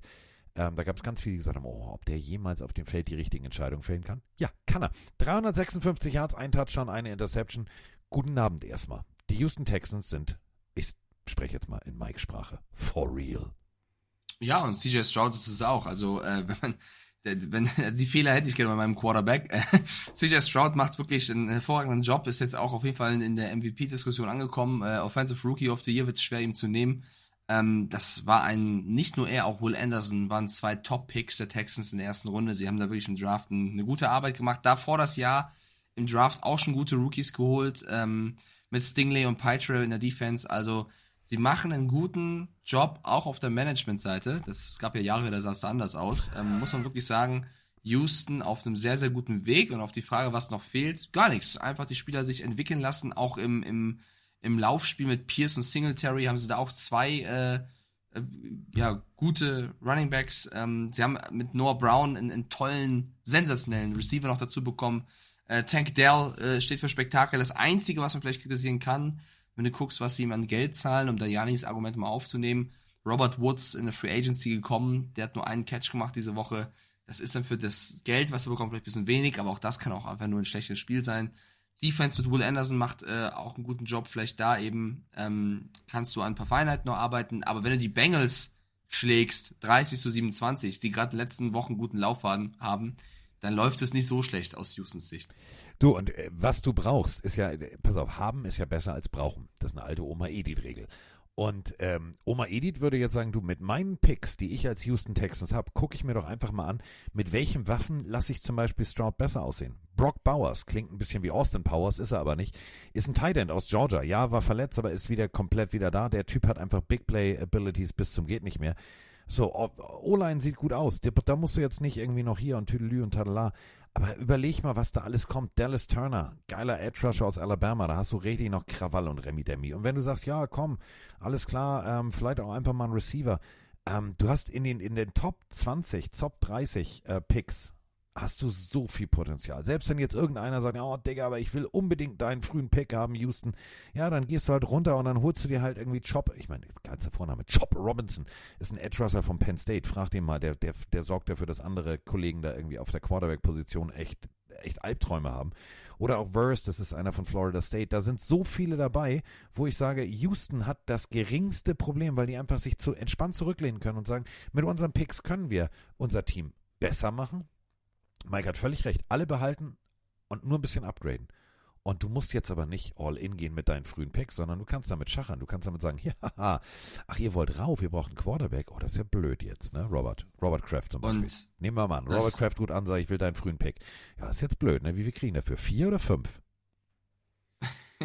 Und das Wichtigste finde ich ähm, bei sowas ist immer die Entwicklung. Also ich erkenne Ja. eine Entwicklung und das obwohl neuer ähm, GM, neuer Head Coach, die Mecca Ryans, der zum ersten Mal diesen Posten ausführt, obwohl das alles passiert, entwickelt sich das Team immer und immer weiter und das ist super schwer äh, hinzubekommen. Deswegen gehen da auf jeden Fall Props ähm, raus an, an die Texans und es ist immer der Umkehrschluss, wie gut war der Gegner. Und ähm, die Cincinnati Bengals werden es später im Podcast noch haben, spielen ja jetzt auch schon am Donnerstag gegen die Ravens. Ein super wichtiges Spiel. Und es wirkte fast so ein bisschen, als wären sie in Gedanken vielleicht schon bei dem Spiel, weil das war ein Spiel von Joe Burrow, das kann man jetzt nicht auf eine Verletzung schieben. Da waren zwei Interceptions bei, die er normalerweise auch nicht wirft. Also vielleicht wirkt er auch hier und da ein bisschen unkonzentriert. Ich formuliere es mal so, weil mit Jamar Chase und Higgins und Co. oder Tyler Boyd, ähm, in dem Fall nicht Higgins, hat er ja auch keine, keine schlechten Receiver am Start. Und äh, vor allem, das kritisieren wir auch schon, vor allem zu Anfang der Saison, die Defense. Also ich glaube, sie haben es ein bisschen unterschätzt, was es bedeutet, Jesse, Jesse, unter anderem Jesse Bates abzugeben. Ähm, die Pass-Defense, wenn du gegen einen Rookie, so gut Stroud ist, 360, 356 Yards aufgibst, ja. Äh, oder generell, wenn du alle Yards zusammennimmst, 544, das sind die meisten Yards seit 2019, dann ist es eine sehr, sehr schlechte Defense-Leistung. Und wenn dann eine schlechte Defense zusammenkommt mit einem Quarterback, der vielleicht auch nicht auf seinem normalen Level spielt, dann verlierst du auch mal gegen echt mutig aufspielende Texans. Und deswegen würde ich den Texans einen Glückwunsch ausrichten, dass sie das, dass sie die Bengals auf diese Art und Weise schlagen konnten. Das spricht für deren Entwicklung. Und Cincinnati, das wird jetzt schon ein super wichtiges Spiel gegen die Ravens. Und durch den schlechten Saison, Saisonstart so viele Fehltritte kannst du dir nicht mehr erlauben. Und ich bin sehr gespannt. Ich halte das Team für gut, aber wenn du Richtung Playoffs guckst und Richtung Super Bowl, da gibt es zuhauf dann neben Hendrickson doch zu viele Baustellen in der Defense. Ich glaube, das wird sehr schwer. Noah Brown, Siebtrunden-Pick. Siebtrunden-Pick. Äh, den lässt du einfach mal kurz 172 Yards bei sieben Receptions zusammenfangen. Da musst du dich als Defense der Bengals fragen, äh, Diggi, was haben wir da falsch gemacht? Vor allem, wenn du dann auch noch gegen Singletary bei 30 Läufen 150 Yards zulässt. Dann kommt summa summarum 544 Yards Offense raus. Da kannst du als Offense der Bengals noch so guten Football spielen, denn die haben mit ihrer Offense den Ball für 380 Yards bewegt. 380 Yards ist phänomenal viel. Wenn du aber als Defense einfach sagst, komm, wir legen uns auf den Rücken, das ist gleich vorbei, und 544 Yards einsackst. Alter, das sind 28 First Downs, da kannst du kein Spiel gewinnen. Und Mike hat tatsächlich recht. Am Anfang wirkten die Bengals auf mich so, ja, sind ja nur die Houston Texans. Komm, machen wir mal Dienst nach Vorschrift. Und speziell das zweite Viertel, guckt euch, wenn ihr es in der Zusammenfassung nochmal anguckt, das zweite Viertel. Im zweiten Viertel haben die Houston Texans einfach mal gesagt, Diggi, lasst euch mal nicht irritieren von, unser, von unser, äh, unserem Outfit hier. Wir spielen jetzt einfach mal hier, wir spielen mal richtig Oldschool-Football und zwar durch die Mitte und dann den tiefen Ball. Das war unglaublich. Zweites Viertel hat mir richtig gut gefallen. Dann Halbzeit und da sind, weißt du, habe ich erst gedacht, so, oh, fallen sie ab, lassen sie nach, kommen die Bengals raus, extrem gut justiert und legen plötzlich, legen den, den Hebel auf die Back. Nee, gar nichts. 10-10, beide. Also das war tatsächlich so ein Ding, wo ich gesagt habe, zweites und drittes Viertel haben für mich die, die Houston Texans alles richtig gemacht und zu Recht diese Partie auch gewonnen. Und das Problem für die Bengals ist jetzt einfach, dass sie nur warte, vier, vier Tage haben, äh, bevor es weitergeht gegen die Ravens. Also äh, da gibt es nicht viel Trainingseinheiten, um das ähm, auszumerzen, was sie falsch gemacht haben. Ich glaube, das wird, also das ist ein Donnerstag-Nachtspiel, Freunde. Endlich. Da kann man sich drauf freuen. Ja, Endlich. Ähm, Kommen wir, äh, ja, möchtest du noch was sagen? Möchtest ich wollte nur noch abschließend sagen, dass das Spiel Texans Bengals und auch dann, weil wir gerade das Thema hatten, das Team Browns Ravens, das waren die einzigen beiden Spiele, in denen wir alle, also du, ich und auch die Leute da draußen, falsch gelegen haben. Ansonsten hatte immer einer irgendwo recht gehabt. Also es waren zwei besondere Spiele Ja. in Woche 10. So, äh, kommen wir zu ähm, dem nächsten Partie. Oder wie ich sagen würde, Spengemann, bist du eigentlich bekloppt im Kopf? Ich habe nämlich auf die Saints getippt und damit sind wir bei der Partie Saints äh, gegen Vikings. Die Vikings äh, gewinnen zu Hause 27 zu 19 gegen die New Orleans Saints. Und äh, Mike hat's gesagt, ja, die werden richtig Bock haben. Die werden richtig, die werden Dobbs richtig unter Druck setzen. Brechen wir es mal runter. Joshua Dobbs, seines Zeichens, also im Gegensatz zu Mike und mir, kann der Mathe. Also der ist wirklich, das ist ein Pleaches Kerlchen. Der hat Praktika bei der NASA gemacht. NASA, ihr wisst schon, das ist jetzt nicht hier, hier irgendein Swap-Shop an der Ecke oder irgendein Diner an der Ecke NASA, sondern NASA. Das ist diese Raumfahrtorganisation. Der Typ hat einfach mal wirklich was zwischen den Ohren. Kommt im Stadion an, das ist mein Lieblingsvideo und muss vom äh, Hausmeister den Weg gezeigt bekommen. Denn er wusste nicht, wo sein Lockerroom ist. Diese Irritation hat er aber irgendwie im Lockerroom abgelegt, weil der hat so souverän seine Vikings mit, äh, mit ich sag mal so, also mit, mit Leuten geführt, wo ich gedacht habe, hm, was ist denn hier passiert? Und genau das ist nämlich auch der Inhalt dieser Sprachnachricht, denn die Vikings-Fans, die sind jetzt ein bisschen verliebt. Moin Jungs, Michael hier aus Bielefeld. Äh, ja, das war doch mal wieder ein erfrischendes Spiel von den Vikings. Der Dobbs macht das echt gut, auch zusammen mit den hier Paul, Chandler, Edison und so weiter, die jetzt nachgerückt sind. Das macht Spaß, macht Hoffnung, auch wenn es immer knapp wurde. Und Hawkins natürlich mit seinen angeschlagenen Rippen da, echt cool. Frage, was passiert mit Cousins, sollte sich Dobbs weiter so gut einspielen? Lässt man ihn gehen oder macht man ihm ein Angebot, was wesentlich unter dem liegt, was er verdient hat? Was meint ihr? Ja. Wir müssten jetzt unseren General Manager, äh, also das ist ja sozusagen unser, unser Praktikumsexperte, was General Manager-Tätigkeiten bei NFL-Teams angeht, Gosrak fragen, der ja noch vor Wochen sagte, ja, ich würde das so machen, ich würde das so machen, ich würde das so machen. Ich wüsste ehrlich gesagt nicht, was ich machen soll. Wenn jetzt Dobbs nächste Woche auch noch so on Feuer ist, dann würde ich einfach nochmal überlegen, was habe ich Kirk Cousins alles bezahlt und ist das der Weg weiter für die Zukunft? Oder sage ich einfach, Herr Dobbs, bei den äh, Arizona Cardinals gab es ja ihr Jersey nicht im Fanshop. Wir würden das im Fanshop sogar auf eine Puppe ins Fenster stellen. Was halten Sie davon? Können Sie sich vorstellen, hier zu bleiben? Der Typ ist einfach mal ein Glücksgriff hoch 10. Also ja, perfekte Verpflichtung nach der Cousins-Verletzung. Ich glaube, die Frage musst du jetzt so gar nicht stellen. Und die kannst du in ein paar Wochen besser beantworten und ähm, wirst dann auch mehr, mehr ja, Indizien haben, was die bessere Entscheidung wäre. Lass Josh Dobbs doch jetzt einfach mal ballen, weil wie der Typ Football spielt, macht einfach Spaß. Der hat einfach, es ist so diese Zero Fucks Given Mentalität, die ich auch bei Taylor Heineke damals mochte. Du wirst reingeworfen, keiner glaubt an dich, du bist irgendein Backup, scheiß drauf, du spielst Football. Du weißt gar nicht, wo dein Lockerroom ist, du weißt gar nicht, wie Receiver 8 heißt, Playbook hast du so überflogen, spiel Football. Feier ich, liebe ich, es macht Spaß, den zuzusehen. Die NFL hat endlich, muss man ja sagen, ihre Twitter-Biografie geändert Ja. und äh, Taylor Swift rausgenommen und Joshua Dobbs reingepackt in, jo in, in Dobbs We Trust.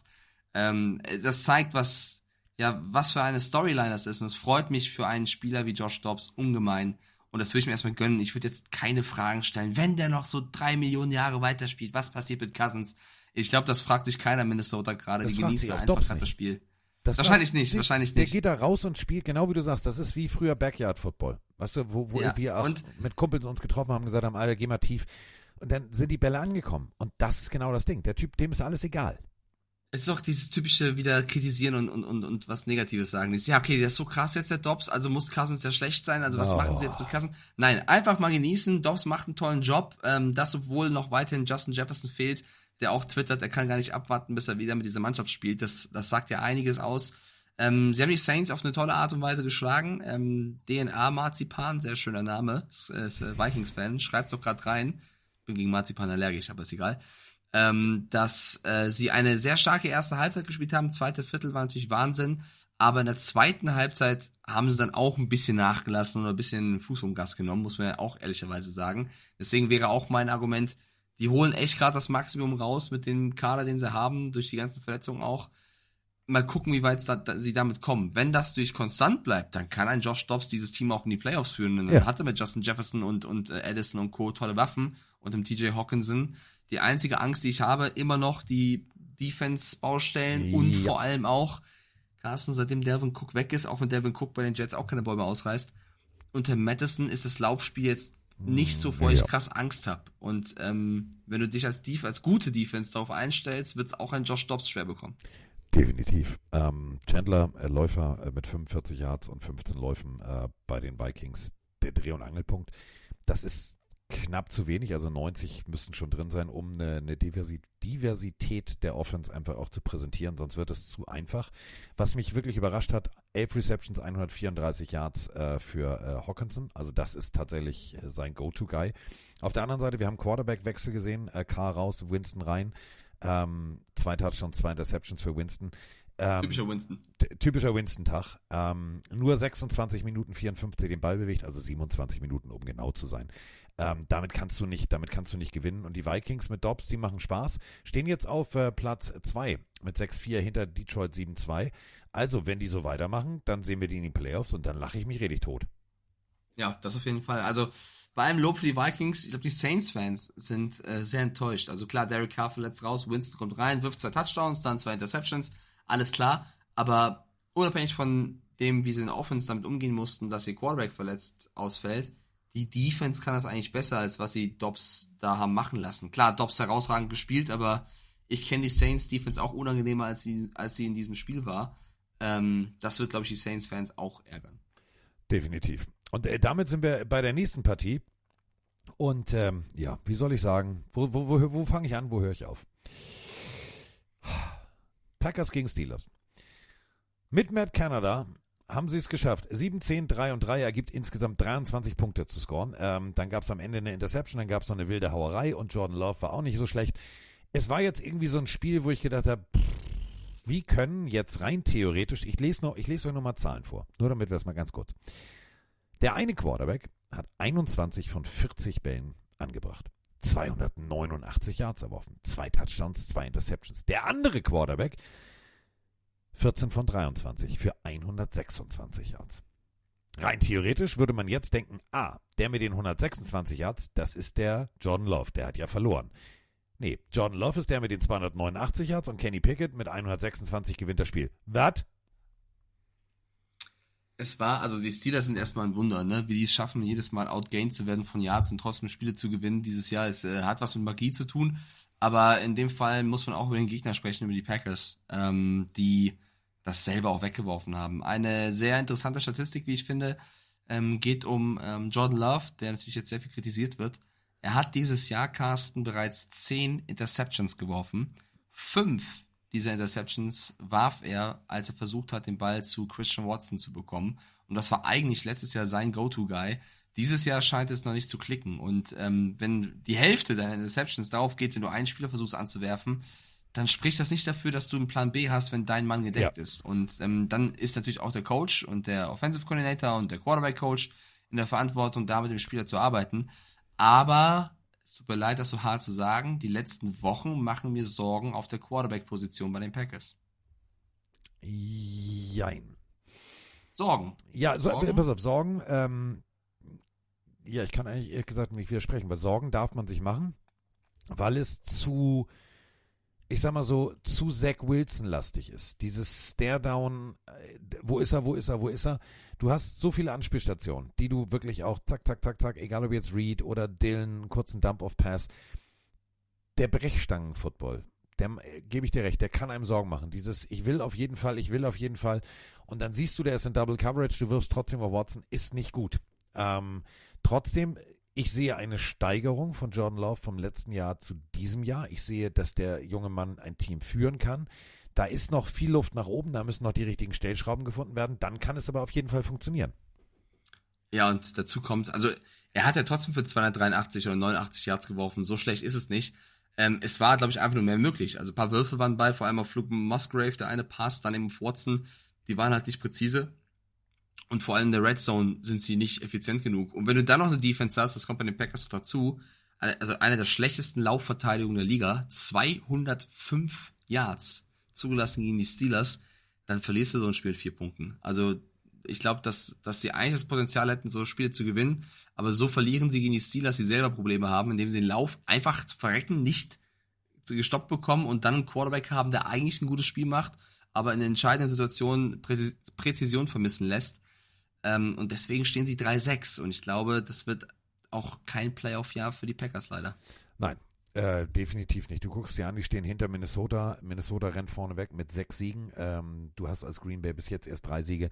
Dafür ist jetzt die Saison am Ende, das klingt jetzt Bescheid, wir sind gerade Halbzeit, zu kurz. Du hättest am Anfang ein, zwei Siege mehr, dann würdest du jetzt vielleicht fünf und die anderen sechs. Das ist zu, es ist nicht, es ist nicht ausgewogen.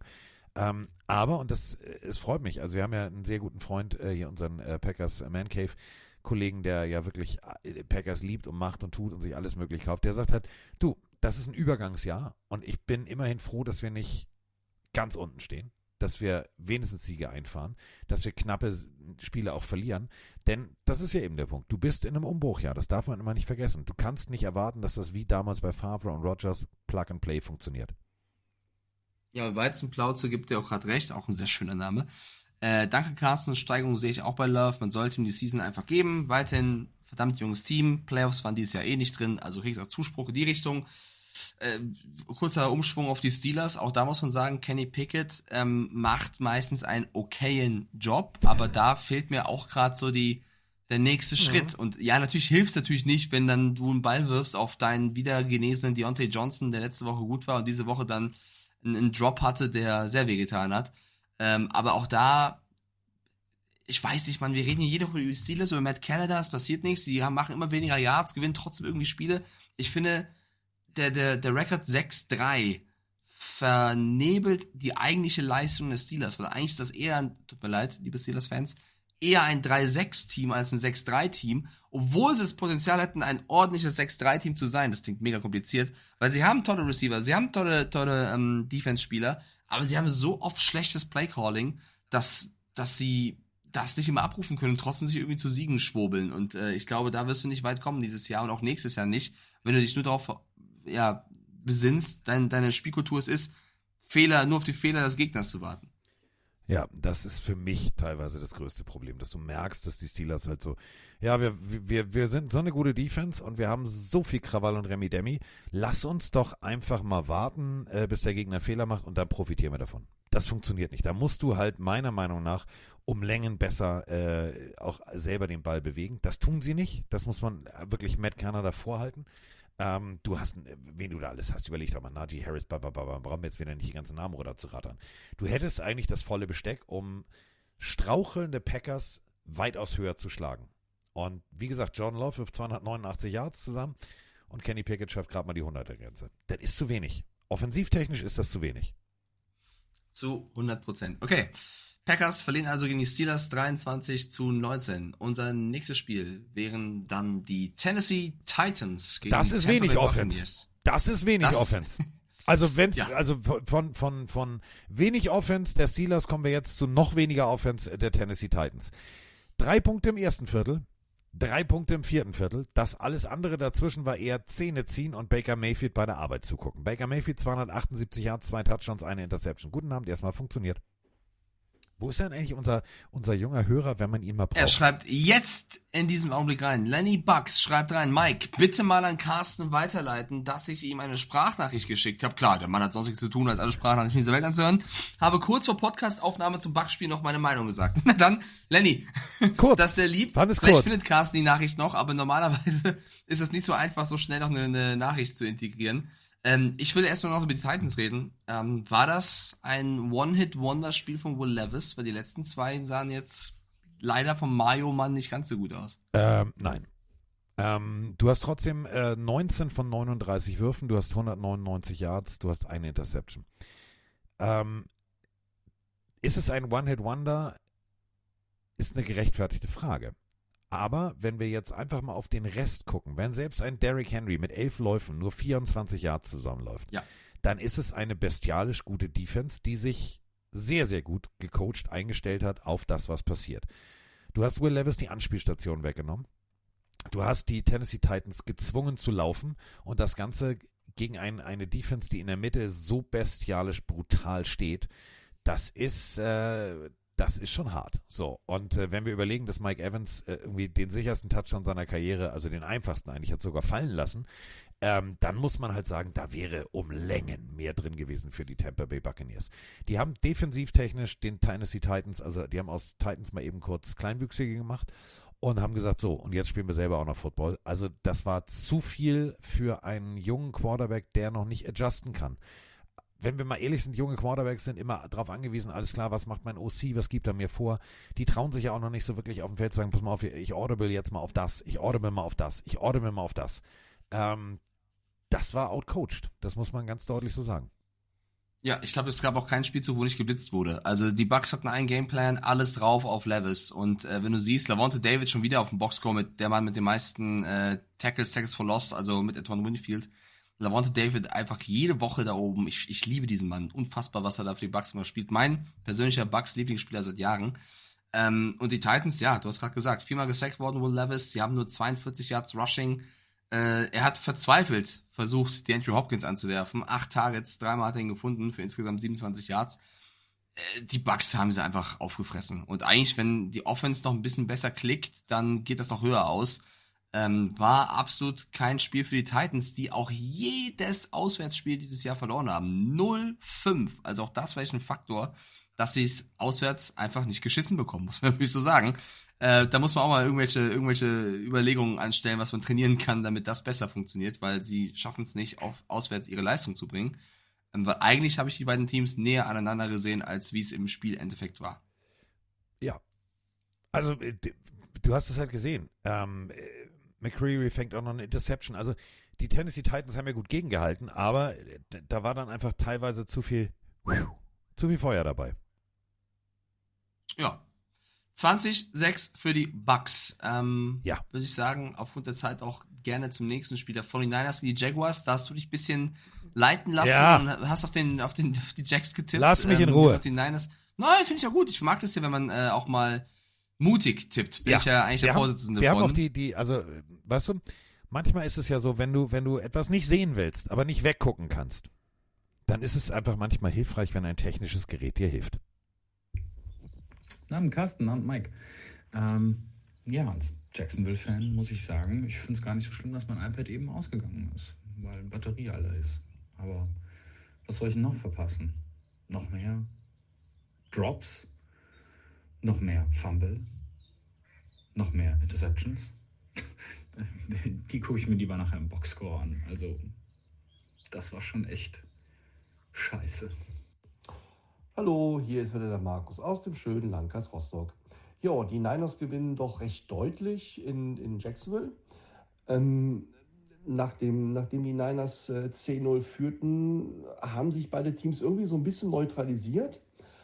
Aber in der zweiten Halbzeit äh, muss ich sagen, bei den Niners äh, bärenstarke Defense, bärenstarke Offense und was ganz wichtig ist, äh, mit einem Brock Purdy, der nach den, ja, nach den drei verlorenen Spielen jetzt doch wieder seine, seine Sicherheiten, seine Souveränität, äh, glaube ich, zurückgewonnen hat.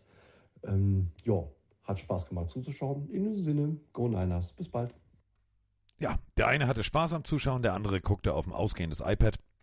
Ich sag's euch, diese Produkte aus dieser chinesischen Traditionsmanufaktur mit kalifornischem Bürositz, die sind auch nicht mehr das, was sie mal waren. Aber sei froh, du hast vieles nicht sehen müssen, was äh, echt wehtat. Also ich habe Trevor Lawrence, ich habe Etienne und ich habe Kirk in meinem Fantasy-Team und ich war mir hundertprozentig sicher, mit einer guten Partie Mike Stiefelhagen Fantasy-technisch in die Schranken zu verweisen. Trevor Lawrence, sage und schreibe 2,2 Punkte im Fantasy. Hey, läuft, ja. Ja, äh, Fantasy war die Woche, wie gesagt, sehr, sehr schön. Also, da können wir gerne mehr drüber reden. Ähm, aber wie fandest du das Spiel generell? Also, ich meine, dass die, dass die Jaguars da nur so wenig darbieten, ist äh, schon eine kleine Verwunderung, oder? Also, man hätte ja zumindest gedacht, dass die, dass die ansatzweise ähm, mehr machen als nur drei Punkte gegen Niners, die in den letzten Wochen hier wirklich gestruggelt haben. Also, ich spreche über die nicht mehr. Also ganz ehrlich, ich, spreche, so, ich, ich, ich würde gerne jemanden loben. Brock Purdy, Brock Purdy hat mitgekriegt, alles klar, alle kritisieren. Der war auf der Farm, der hat seine, also andere fliegen nach Argentinien, um ihre singende Freundin zu sehen. Brock Purdy sagt sich, ich mach's anders, ich gehe einfach mal auf eine Farm und arbeite da, wo ich angefangen habe, nämlich einfach mal die Ernte einfahren.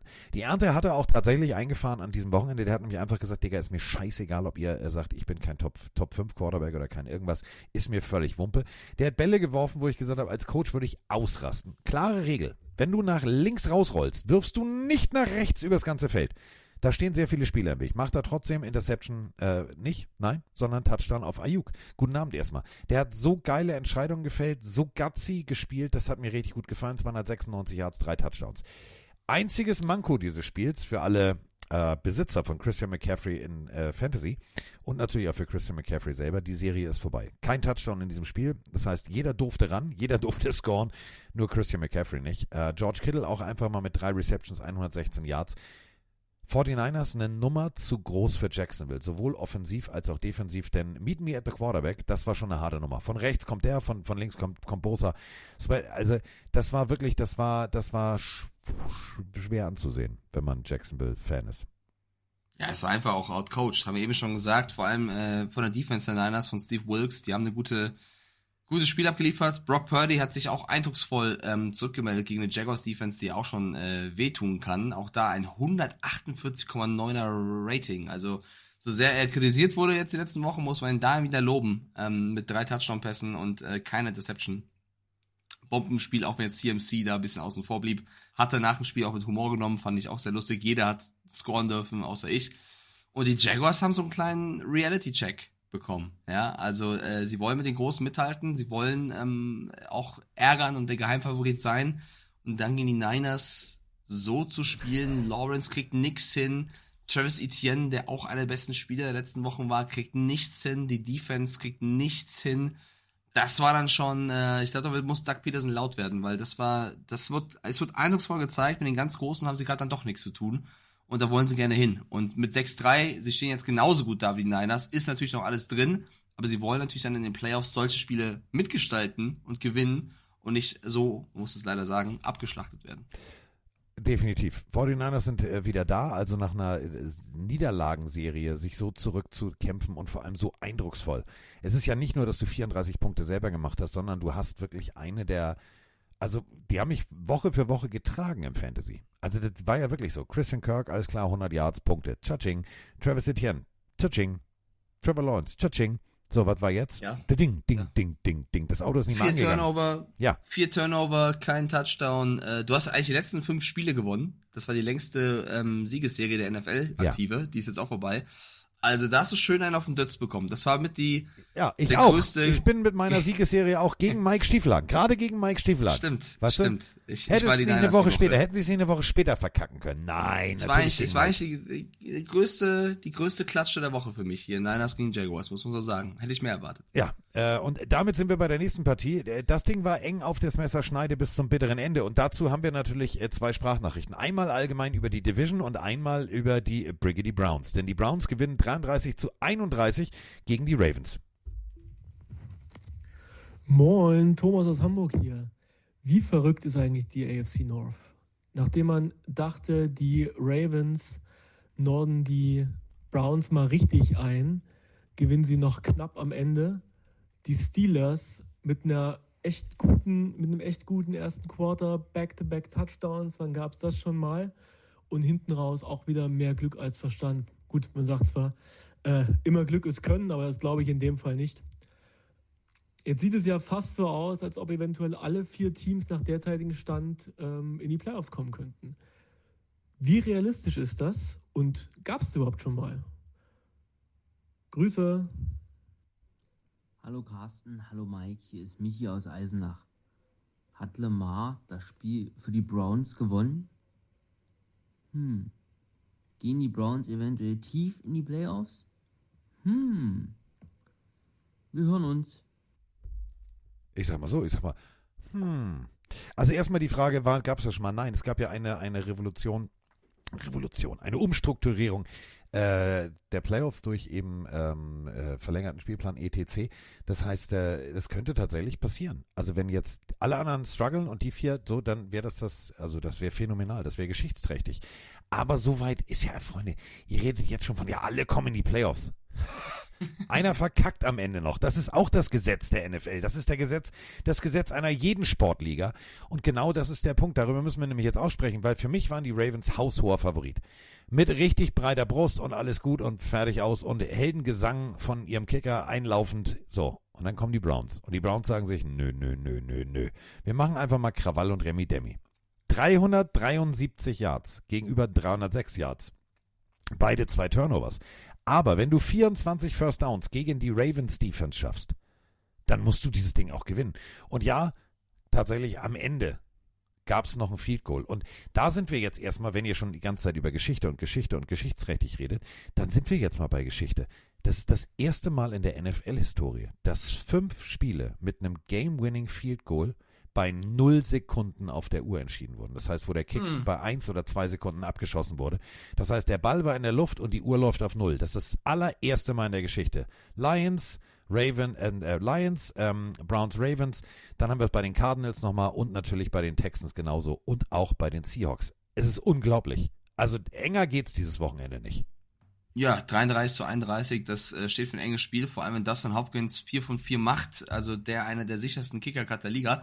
Und auf der anderen Seite Justin Tucker einen nicht machen konnte, weil es sensationell geblockt wurde. Und ähm, das Spiel hatte viele, viel Spektakel. Eine, eine geile Aktion auch von Kyle Hamilton gegen ähm, Sean Watson, als er den Pick Six zur Endzone trug. Ähm, es war ein Spiel mit zwei total unterschiedlichen Gesichtern und Halbzeiten. Also in der ersten Halbzeit dachte ich, okay, Ravens ziehen das durch, wird easy.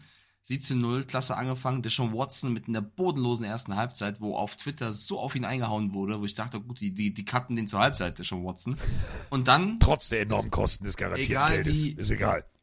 Egal wie sympathisch der ist und war, ähm, wie er dann da zurückkommt und in der zweiten Halbzeit Football spielt, das, das muss man respektieren. Der hat so schlecht gespielt in der ersten Halbzeit, dass wirklich Leute wie Dov Kleiman, kennt vielleicht der eine oder andere von euch, auf Twitter gepostet hat, das ist der schlimmste Deal aller Zeiten gewesen, nicht aus den bekannten Gründen, sondern aus den Geldgründen, Watson zu holen. Man sieht es in diesem Spiel und dann kommt er zurück und gefühlt gelang ihm alles und hat wirklich ähm, das Spiel dann auch wieder in diese Lage gebracht, dass sie es gewinnen konnten. Ähm, eine Nummer, die ihm nur geholfen hat dabei, ist auch schon wieder Verletzungspech bei den Ravens. Also sowohl ähm, Ronnie Stanley musste raus und vielleicht noch viel wichtiger, Marlon Humphrey. Und sobald Marlon Humphrey das Spiel verlassen hat im dritten Quarter, hat da schon Watson alle neun Pässe anbekommen für 103 Yards. Also eindeutig, dass Marlon Humphrey da einen tollen Job gemacht hat bis dahin. Und sobald der gefehlt hat, konnte die Ravens Secondary das nicht mehr ähm, ersetzen. Ähm, es war ein cooles Footballspiel, weil es echt hin und her ging. Ja. Ich glaube, Lamar Jackson, du hast gesehen, viele haben ihn ja sofort wieder in die MVP-Diskussion gehoben. Der hat jetzt mal gegen eine der besten Defenses der Liga spielen müssen und das ist ein Riesengut der Browns in diesem Jahr, was diese Defense da abrockt. Und äh, wenn dann der schon Watson so wie in der zweiten Halbzeit spielt, dann sind die Browns vor allem mit dem relativ einfachen Restschedule ein, ich will jetzt sagen Favorit, aber die können diese Division auch gewinnen. Die stehen 6-3, äh, die Ravens führen noch mit 7-3. Da ist noch alles drin in dieser AFC North. Also die Browns sollte man auf dem Zettel haben, auf jeden Fall. Du sagst gerade, der, der Restschedule, da müssen wir einmal drauf gucken. Ja. Äh, jetzt geht's gegen die Steelers, dann gegen die Broncos, dann gegen die Rams. Das ist jetzt für mich Machbar. drei Spiele, die, die machbar sind, die machbar sein müssen. Jaguars, ja, gut. Nach diesem Wochenende. Vorher hätte ich gesagt, schwierige Nummer, aber egal. In Jacksonville. Dann geht's äh, in Soldier Field. Dann kommen die Texans, die Jets und dann die Bengals und dann ist die Messe vorbei. Ähm, und es ist ja wirklich die Frage, sind sie, sind sie in dieser Ver äh, Verfassung, mit dieser Performance, sind sie da wirklich Super Bowl Contender? Ich sage für einen tiefen Playoff Run ja. Denn diese Defense musst du erstmal knacken. Und ähm, ja, du hast es auch gesagt, Lamar Jackson hier, OBJ, wolltest du gerade darauf hinaus, bevor ich dich unterbrochen habe. Zwei Deceptions von, ähm, von Lamar Jackson, das war nicht gut. Und wenn Lamar Jackson wieder der erfolgreichste Läufer seines Teams ist, mit acht Läufen bei 41 Yards, dann siehst du, wo Ja. der Hase einfach im Pfeffer liegt. Die haben kein Laufspiel. So, Punkt. Ja, die Woche davor hatten sie sehr gutes Laufspiel. Ich glaube, das war einfach dann auch der Verdienst der Browns Defense, die eben so krass ist und äh, sie rausgenommen haben. Ich glaube, Lenny, ähm, du, du musst mir noch mal zuhören. Lenny schreibt nämlich rein, sorry, also jeder darf seine eigene Meinung haben. Sorry, Mike, sehe ich ganz anders, hab das Spiel geguckt. Okay, Lenny, dann bin ich natürlich raus. Und das war nicht Watsons Verdienst, denn die Defense hat ihm den Arsch gerettet und im Spiel gehalten und am Ende wichtige Turnover geholt. Das habe ich ja eigentlich gerade auch achtmal gesagt, dass die Ja. Defense der Browns herausragend war. Und ich habe ja auch gesagt, dass die erste Halbzeit von Watson bodenlos war und er dann, und dafür muss man Respekt aussprechen, sensationell zurückgekommen ist und dann auch mit 24 Punkten gegen diese Ravens Defense, die wir auch schon gelobt haben mit äh, Rokon Smith und Patrick Queen, die eigentlich auch wieder gut gespielt haben. Rokon Smith hat 21 Tackles, ich glaube, so viel haben die Patriots-Spieler insgesamt ähm, gemacht. Da muss man auch sagen, Watson ist dann gut zurückgekommen. Also nochmal, es war eine sauschlechte erste Halbzeit von ihm ähm, oder von der gesamten Offense, aber vor allem von ihm. und dann eine überragende zweite. Deswegen meinte ich ja zwei Gesichter und da muss man am Ende sagen, die Browns haben nicht wegen ihm gewonnen, da muss man schon die Defense nennen, aber Respekt, nach so einer beschissenen Halbzeit so zurückzukommen und so das Team zu führen. Das ist alles, was ich sage und deswegen haben die Browns dieses Spiel gewonnen und Carsten hat es gerade auch nochmal erzählt. Äh, wenn sie das halten können, diese Performance, dann kann man ihnen alles zutrauen. Definitiv. Und äh, diese Division ist tatsächlich äh, das Beste vom Besten. Aber ähm, ich nehme jetzt einfach mal das Ölfass und gieße es mitten rein. Also sind auch die Steelers, ne? Ich weiß ja, dass Thomas Steelers-Fan ist. Also die müssen das Ding auch erstmal bis zum Ende durchspielen. Und ähm, die müssen dann auch erstmal Siege einfahren. Denn momentan 7-3 die Baltimore Ravens auf 1, Pittsburgh 6-3, Cleveland 6-3, Cincinnati 5-4. Was passiert, wenn Cincinnati jetzt äh, eine Siegesserie hinlegt? Was passiert rein theoretisch?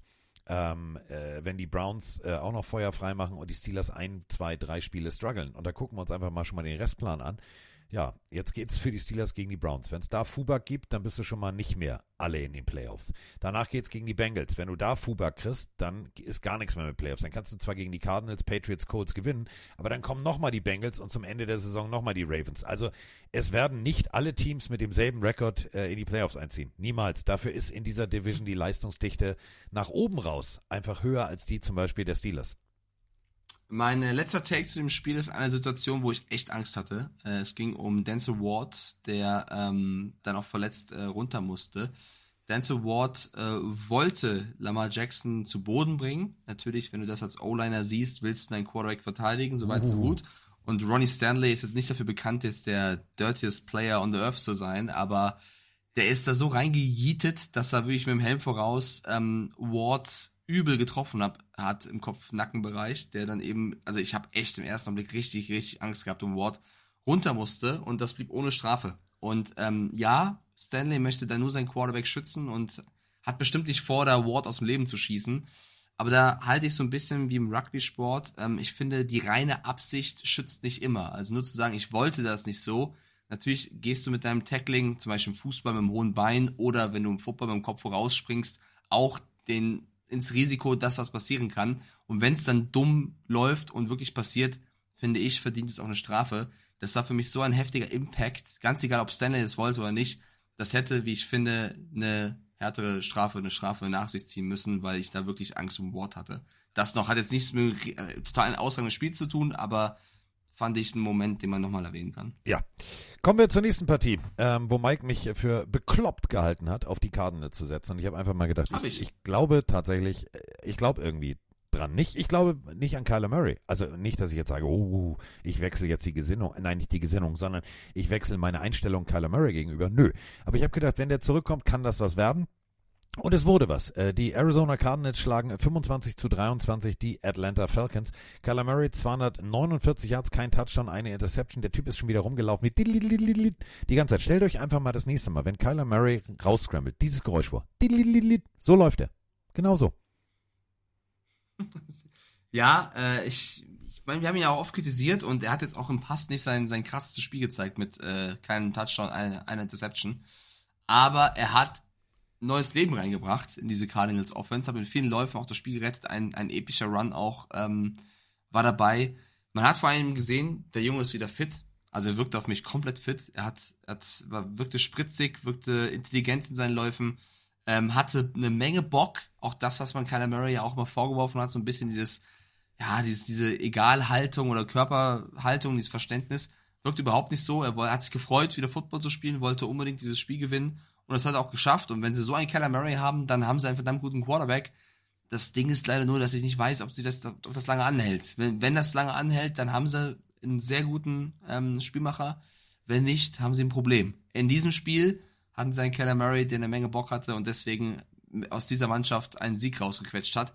Gegen die Atlanta Falcons und da müssen wir halt auch drüber reden. Es ist halt, sie holen zu wenig aus dem raus, was sie haben und das ist mittlerweile schon chronisch und da muss man sich mittlerweile fragen, warum das so ist. Es gibt gewisse Antworten, ich will jetzt nicht Spielernamen nennen, aber das ist zu wenig. Auch egal, ob Taylor Heineke, das mit da spielt und wirft, ähm, wenn du die Namen der Offense liest und auch Jesse Bates, der, ist, der macht einen guten Job in der Defense, dann ist das zu wenig, was die Falcons machen. Das Team müsste besser stehen als 4-6. Auf den Punkt. Auf den Punkt. Bijan Robinson, 22 Carries, 95 Yards, ein Touchdown. So, jetzt hast du schon Bijan Robinson.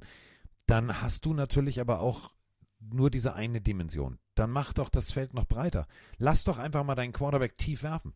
Hol doch mal einfach das Beste raus aus allem, was du hast. Du hast, die, du bist in, mit in die Saison gestartet mit dem vierten Kyle Pitts. Du hast so viele gute Spieler gehabt, wo man sagen muss, das muss funktionieren, aber es funktioniert nicht. Ja, also der Lauf war eigentlich gar nicht so schlecht gegen die Cardinals. Der Pass hat dann eben nicht funktioniert und äh, 70 Passing Yards, egal ob Ritter oder Heineke. Also ich behaupte mal, beide können das eigentlich mehr und besser. Ich glaube, da musst du dann auch in, ins Playcalling gehen. Da musst du auch gucken, warum funktionieren Drake London und Kyle Pitts nicht. Jetzt erklärt mir nicht, die beiden können nichts. Also Ja. irgendwann reicht's auch. Äh, es können nicht alle schlecht sein. Und wie gesagt, es war nur, nur ein knapper Win der Cardinals. Ähm, die Cardinals haben das Optimum rausgeholt und die Falcons eben nicht. Und deswegen ist das Spiel so ausgegangen. Und deswegen hat Carsten völlig verdient hier einen Punkt im Tippspiel geholt. So. War schon ein kleiner Dämon. Ja, da habe ich mal auf meinen Dämon gehört. Aber der Vogel ist auch gerupft nächste Woche. Nee, also nee, Pff, vergiss es. Nee, nächste Woche, nächste Woche höre ich nicht mehr auf meinen Dämon. Äh, apropos Dämon, kommen wir zur nächsten Partie. Äh, vielleicht das geilste Footballspiel dieses Wochenendes. Ähm, ja, wir reden jetzt nicht von den Giants gegen die Cowboys. Nee, reden wir nicht. Wir reden jetzt von Lions gegen Chargers und äh, wir haben immer mehr Lions-Fans, die uns Sprachnachrichten schicken. Moin Mike, moin Carsten. Armin hier aus Norderstedt. Victory Monday für die Lions. Check, Haken dran. Ah, was für ein Spiel. Äh, St. Brown macht wieder über 100, macht Touchdowns. Ähm, die Defense funktioniert, die Offense funktioniert. Ähm, Ich bin ganz ehrlich, man muss das so sehen. Bei den Chargers hat auch alles funktioniert. Die Lions haben einmal ein paar mehr Punkte gemacht. Was für ein krasses Spiel. Danke für euren geilen Podcast. Schöne Woche. Was für ein Spiel. Die Detroit Lions schlagen mit 41 zu 38 die Los Angeles Chargers und Amon Russell Brown macht bisher das beste Spiel seiner NFL-Karriere mit 156 Receiving und 9 Rushing Yards und hat damit äh, auch mehr Receptions als Jamar Chase und äh, Devonta Smith äh, seit dem Draft. Seit dem Draft. Ähm, so viele Fourth Downs, die ausgespielt wurden von beiden Teams. Äh, die Lions stehen jetzt mit 7-2 auf Platz 2 der NFC und ähm, die Chargers konnten auch gut mithalten. Äh, Keenan Allen musste im dritten Viertel kurzzeitig verletzt raus, kam dann wieder, machte dann äh, den entscheidenden Catch und Touchdown zum Ausgleich. Aber ja, das Field Goal, das Game-Winning Field Goal über 41 Yards ging dann rein. Und äh, dementsprechend können die äh, Lions sich äh, ja, Sieger nennen. Sehr gutes Spiel von beiden Seiten. Ja, die Defenses haben natürlich dementsprechend Punkte zugelassen. Meine Frage, sind die Lions for real, for real und ein Super äh, Bowl-Contender oder äh, würdet ihr sie noch nicht so gut einschätzen? Liebe Grüße von Max aus Hannover. Tschüss. Grüße gehen raus nach Hannover. Carsten, bevor du die Fragen beantwortest, ich renne schnell auf Toilette und werde dann meinen Input dazu geben zu Lions gegen Chargers und du kannst schön episch über die Audios reden und über das Spiel, weil das war wirklich geil. Ich gebe mir jetzt zwei Minuten, gleich wieder. Tschö. Dauert, das lange? Also musst du, musst du, müssen wir. in- Nein, nur pinkeln. Tschüss. Okay, sonst hätte ich äh, bei den Wasserwerken in München angerufen und gesagt, sie sollen das Sieb auf grob stellen. Gut. Ähm, also Mike macht gerade. Ja, auf 17. Kennt ihr das eigentlich im Supermarkt, diese Durchsage? Kasse 217, Kasse 217 oder meistens eine Zahl, 24 oder 33 oder whatever. Das ist dann, dass die Kassiererin auf Toilette muss. Wusste ich auch nicht, habe ich aber gelernt. So, Mike ist jetzt auf 17 und dementsprechend äh, müssen wir jetzt drüber sprechen. Detroit Lions 7-2 nach dieser wirklich beeindruckenden Partie. Und es macht ja jetzt relativ wenig Sinn, wenn ich in die Analyse gehe, wenn mein Kollege nicht zuhört. Das heißt, ich könnte euch jetzt einen Schwank aus meinem Leben erzählen. Äh, ich gucke mal nach links, Genscher schwimmt, ich gucke mal nach rechts, Torpedo schwimmt. Also beide Kampffische schwimmen noch. Ähm, damit sind wir bei der Klospülung. Die müsste ungefähr jetzt erfolgen. Ich hoffe, er wäscht sich noch die Hände. Und dann müsste er auch gleich da sein. Das ist ja so, manchmal ist das. Also sonst kommt der Paketbote, jetzt muss er pipi. Ähm, aber gut, haben wir jetzt gelernt fürs nächste Mal, wenn ich pipi muss, äh, dann sage ich auch, ich muss einfach mal. Das ist ja auch normal. Wenn man mal muss, muss man mal. Roman Motzkus übrigens, beste Grüße, ne? Siehst du, guck mal, so geht man mit einem Kollegen um. Roman und ich waren auf der Autobahn unterwegs, wir hatten es eilig, als wir zu Marc in Zotschers Eltern wollten. Und ich habe gesagt, ich muss mal, ich muss mal. Und Ma äh, Marc hat natürlich seine Eltern informiert, wann wir ankommen. Also so nach dem Motto, die sind um 15. Ich glaube, ja, es war tatsächlich 15 Uhr oder 14 Uhr sollen wir da sein. Irgendwie sowas. Und Roman ist äh, auf der Navigationsanzeige gegen die Zeit gefahren. Und immer wenn ich gesagt habe, ich muss mal, kam nur ein Nein, Nein, nein. War total toll. Ich bin also rein bei Familie in Sotscha und äh, statt erstmal knödeln und die Eltern umarmen oder was auch immer, habe ich erstmal gesagt, dürfte ich mal ihre Toilette benutzen? So, Das äh, so, so macht man das. Ich lasse Mike, wenn er Aber- auf Toilette muss, dann kann er auf Toilette. Das ist bei uns so. Ich bin natürlich Profi. Ich habe portable Kopfhörer. Bedeutet, wärst du jetzt in die Analyse gegangen, hätte ich jedes Wort Ja. gehört und könnte jetzt drauf eingehen können. Ich, ich nehme dich aufs Klo natürlich mit, Carsten. Das war meine große Befürchtung. Gott sei Dank hast du kein, kein portables Mikrofon. Ja, das stimmt. Das wäre das wär unangenehm gewesen. Das ne? hart. Das, das wäre wirklich Kuss des Poseidon live im Podcast. Ihr seid Blub. mit dabei. So, also Kuss des. Poseidon. Ähm, Riley Patterson, die geilste Katze. Aus 41 Yards äh, schießt er das Field Goal und gibt damit den Lions den Sieg. Sind die Lions for real? Das ist die erste Frage, die wir sprechen müssen. Aber die erste wirkliche Analyse ist erstmal, wenn als Quarterback du 333 Yards zusammenwirfst, das ist eine Schnapszahl, dann kannst du so ein Spiel nur gewinnen. Jared Goff mit wirklich einer großartigen Partie an alter Wirkungsstätte, das dürfen wir ja nicht vergessen. Der ist ja zurückgeflogen und hat gesagt, alles klar, hier war ich schon mal. Ähm, ich mache mal jetzt, damit ihr nicht äh, wie Joshua Dobbs nicht wisst, wo es längst geht, ich zeige euch mal hier die, die Eingänge im Stadion, so, alles cool. Und beide Quarterbacks hatten einen richtig geilen Tag. Wenn wir mal ganz ehrlich sind, Justin Herbert, geiler Typ. 323 Yards, vier Touchdowns. Ja, aber wenn du einen David Montgomery hast, dann brauchst du halt auch nicht noch mehr zu werfen und mehr Touchdowns. Das ausgewogene System der Lions war einfach der Faktor, weswegen das Ganze funktioniert hat. Jared Goff mit einem Sahnetag, David Montgomery mit einem Sahnetag, Gibson mit einem Sahnetag und Amon Russell Brown mit einem Sahnetag mit Kirsche obendrauf. Dann gewinnst du so ein Ding. Ich glaube, es ist das Team, dem ich am ehesten den Super Bowl gönnen will Ja. als Patriots-Fan. Ich will die Detroit Lions ganz oben sehen. Ich finde, diese mutige Dan Campbell Football macht einfach Spaß. Plus, sie haben es mal geschafft, Jamir Gibbs und Montgomery einzusetzen. Also die Goal-Line-Dinger hat jetzt äh, eher Gibbs bekommen, hat doch zwei Touchdowns erzielt. Ich als Fantasy-Manager freue mich sehr darüber, dass Gibbs endlich mal eingesetzt wird. Und Montgomery, der von weiter hinten jetzt laufen muss, denkt sich, gut, dann laufe ich halt von, von hinten ins Haus. Also sehr stark, was sie da für Waffen haben. Ähm, dann gekoppelt mit Goff und Amon Ra, der ja wirklich, man muss es sagen, ähm, schon wieder ein Spiel über 100 Yards gemacht hat, einer der besten Receiver der Liga ist. Ich glaube, wir können da sehr stolz drauf sein.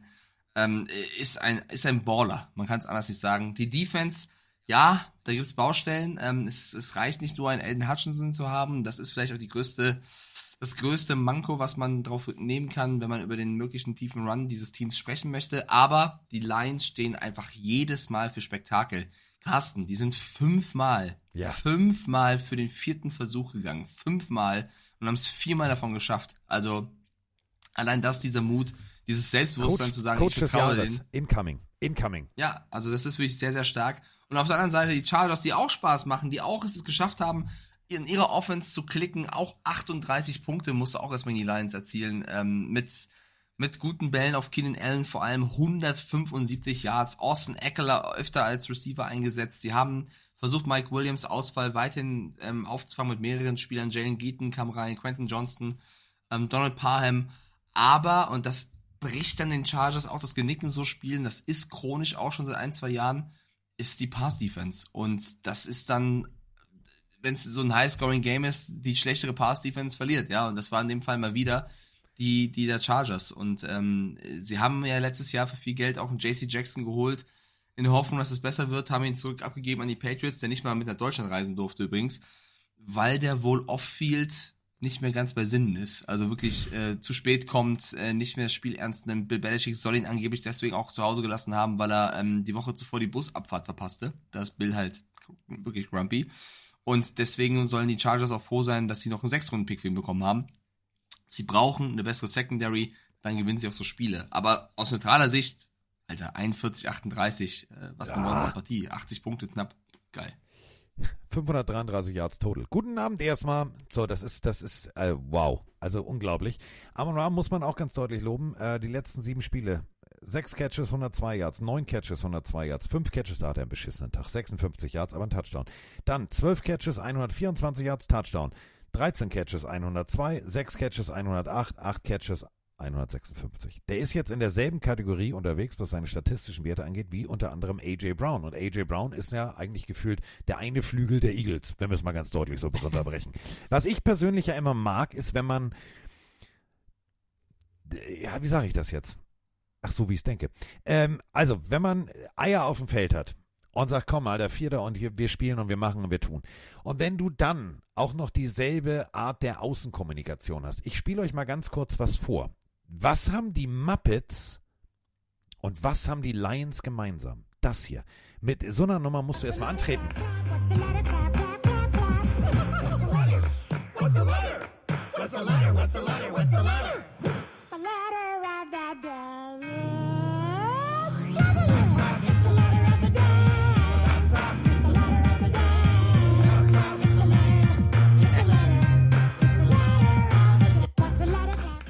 Das Ding in Dauerschleife bei den Detroit Lions auf allen möglichen Social Media Kanälen. What's the letter of the day?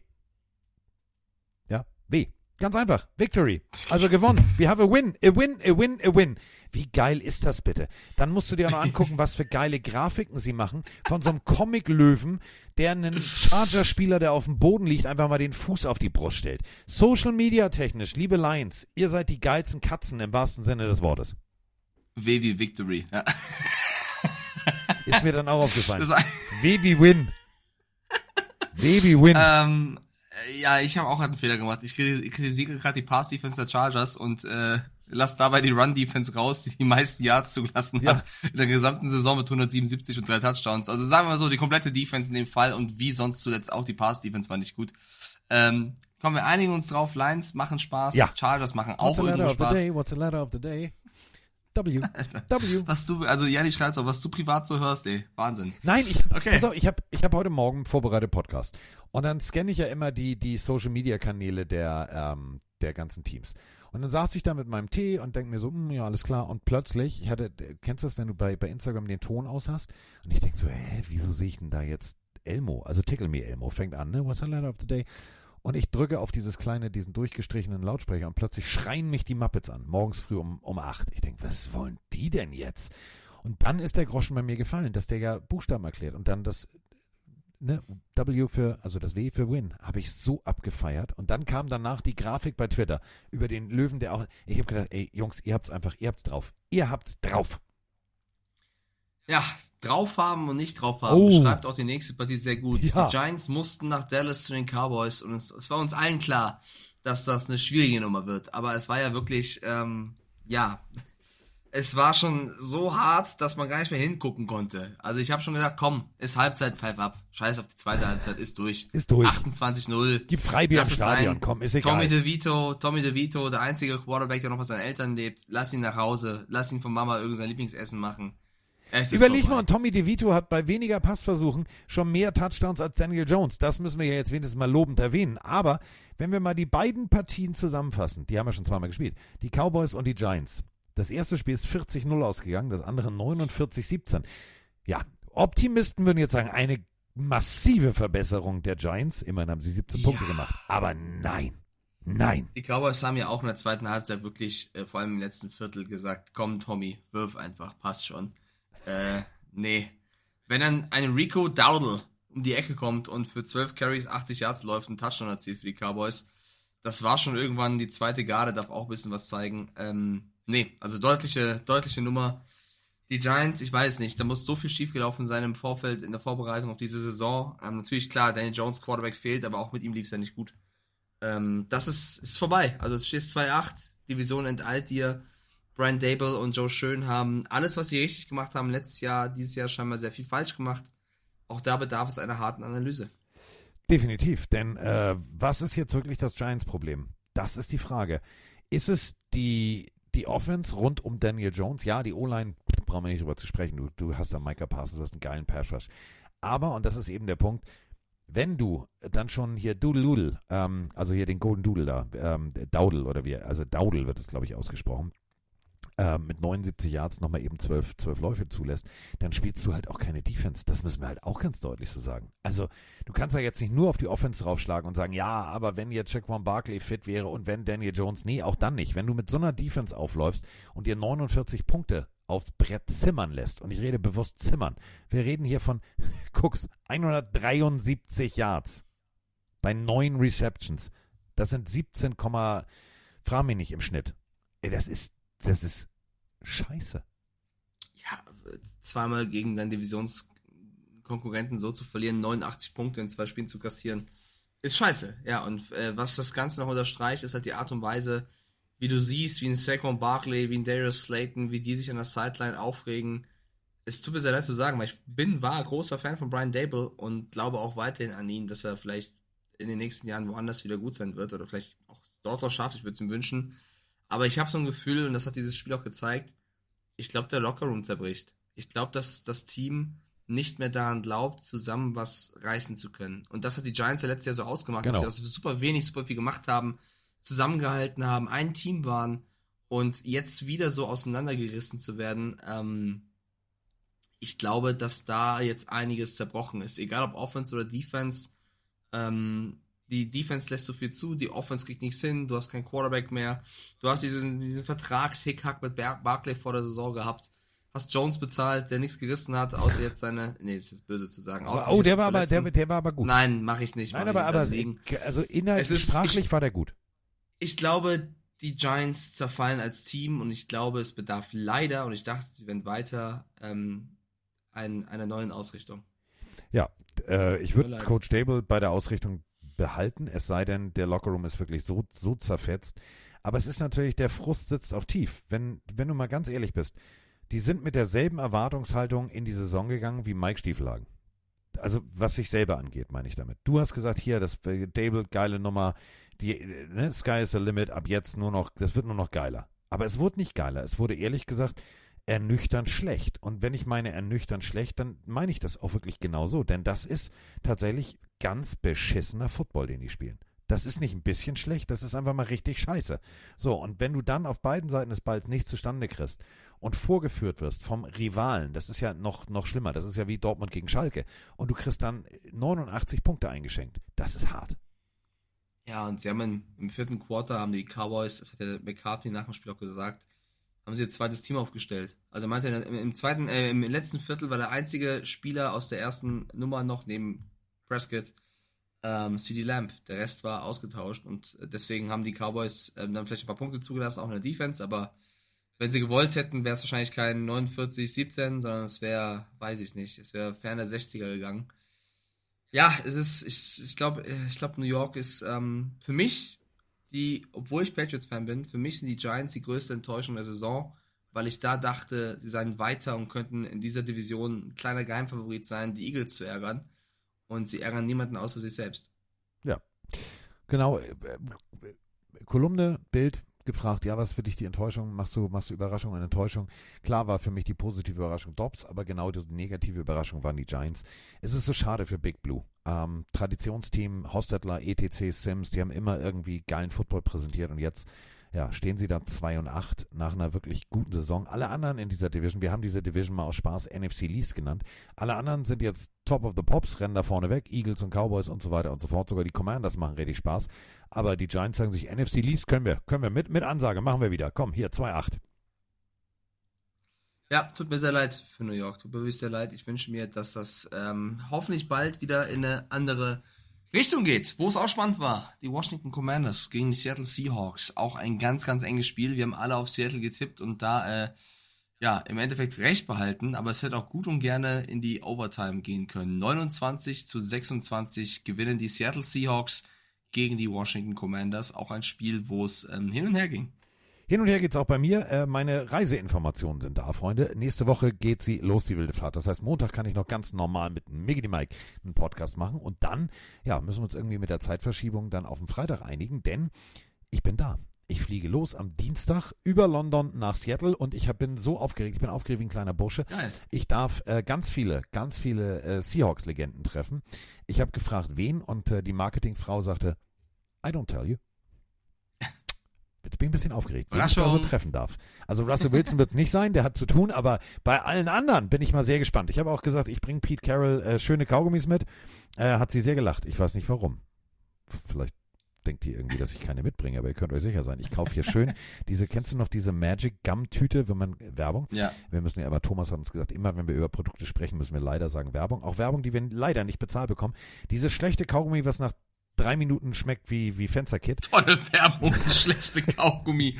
Aber du weißt, Äh, so welches ich beschissen, kauft euch niemals, aber Werbung. Wa- Was? Äh, nein, wir kriegen, äh, ich darf doch meine Meinung sagen. Ich habe das immer gekauft, weil ich das so witzig fand, wenn man den Mund offen hat, dass so, was so, so, so peng, peng, peng macht. Aber einziges Problem ist, das Zeug es schmeckt nach zwei Minuten leider wie Fensterkit. Aber ich habe gegoogelt, das gibt es in den USA nicht mehr. Das packe ich für ihn ein. Der- Ob der sich freut? Ja, macht das. Bestimmt. Finde ich gut. Finde ich gut. Ähm, zum Spiel. Ich äh, halte es ein bisschen mit Dominik Eberle, denn ähm, auch Kicker sind wichtig und gewinnen solche engen Spiele eben.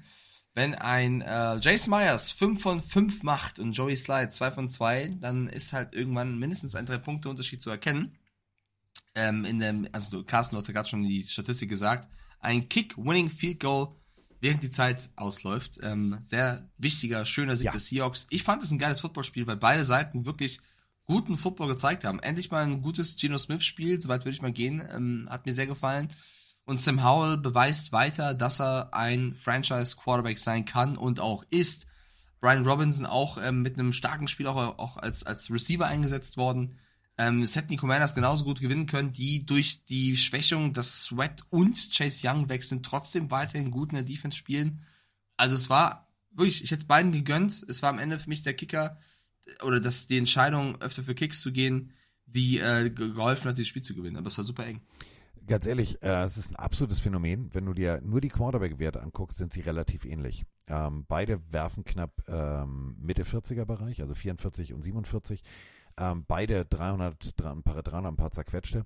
Äh, drei Touchdowns für Sam Howell, was ich wirklich eine gute Leistung finde, auch äh, gegen die Seattle Seahawks Defense.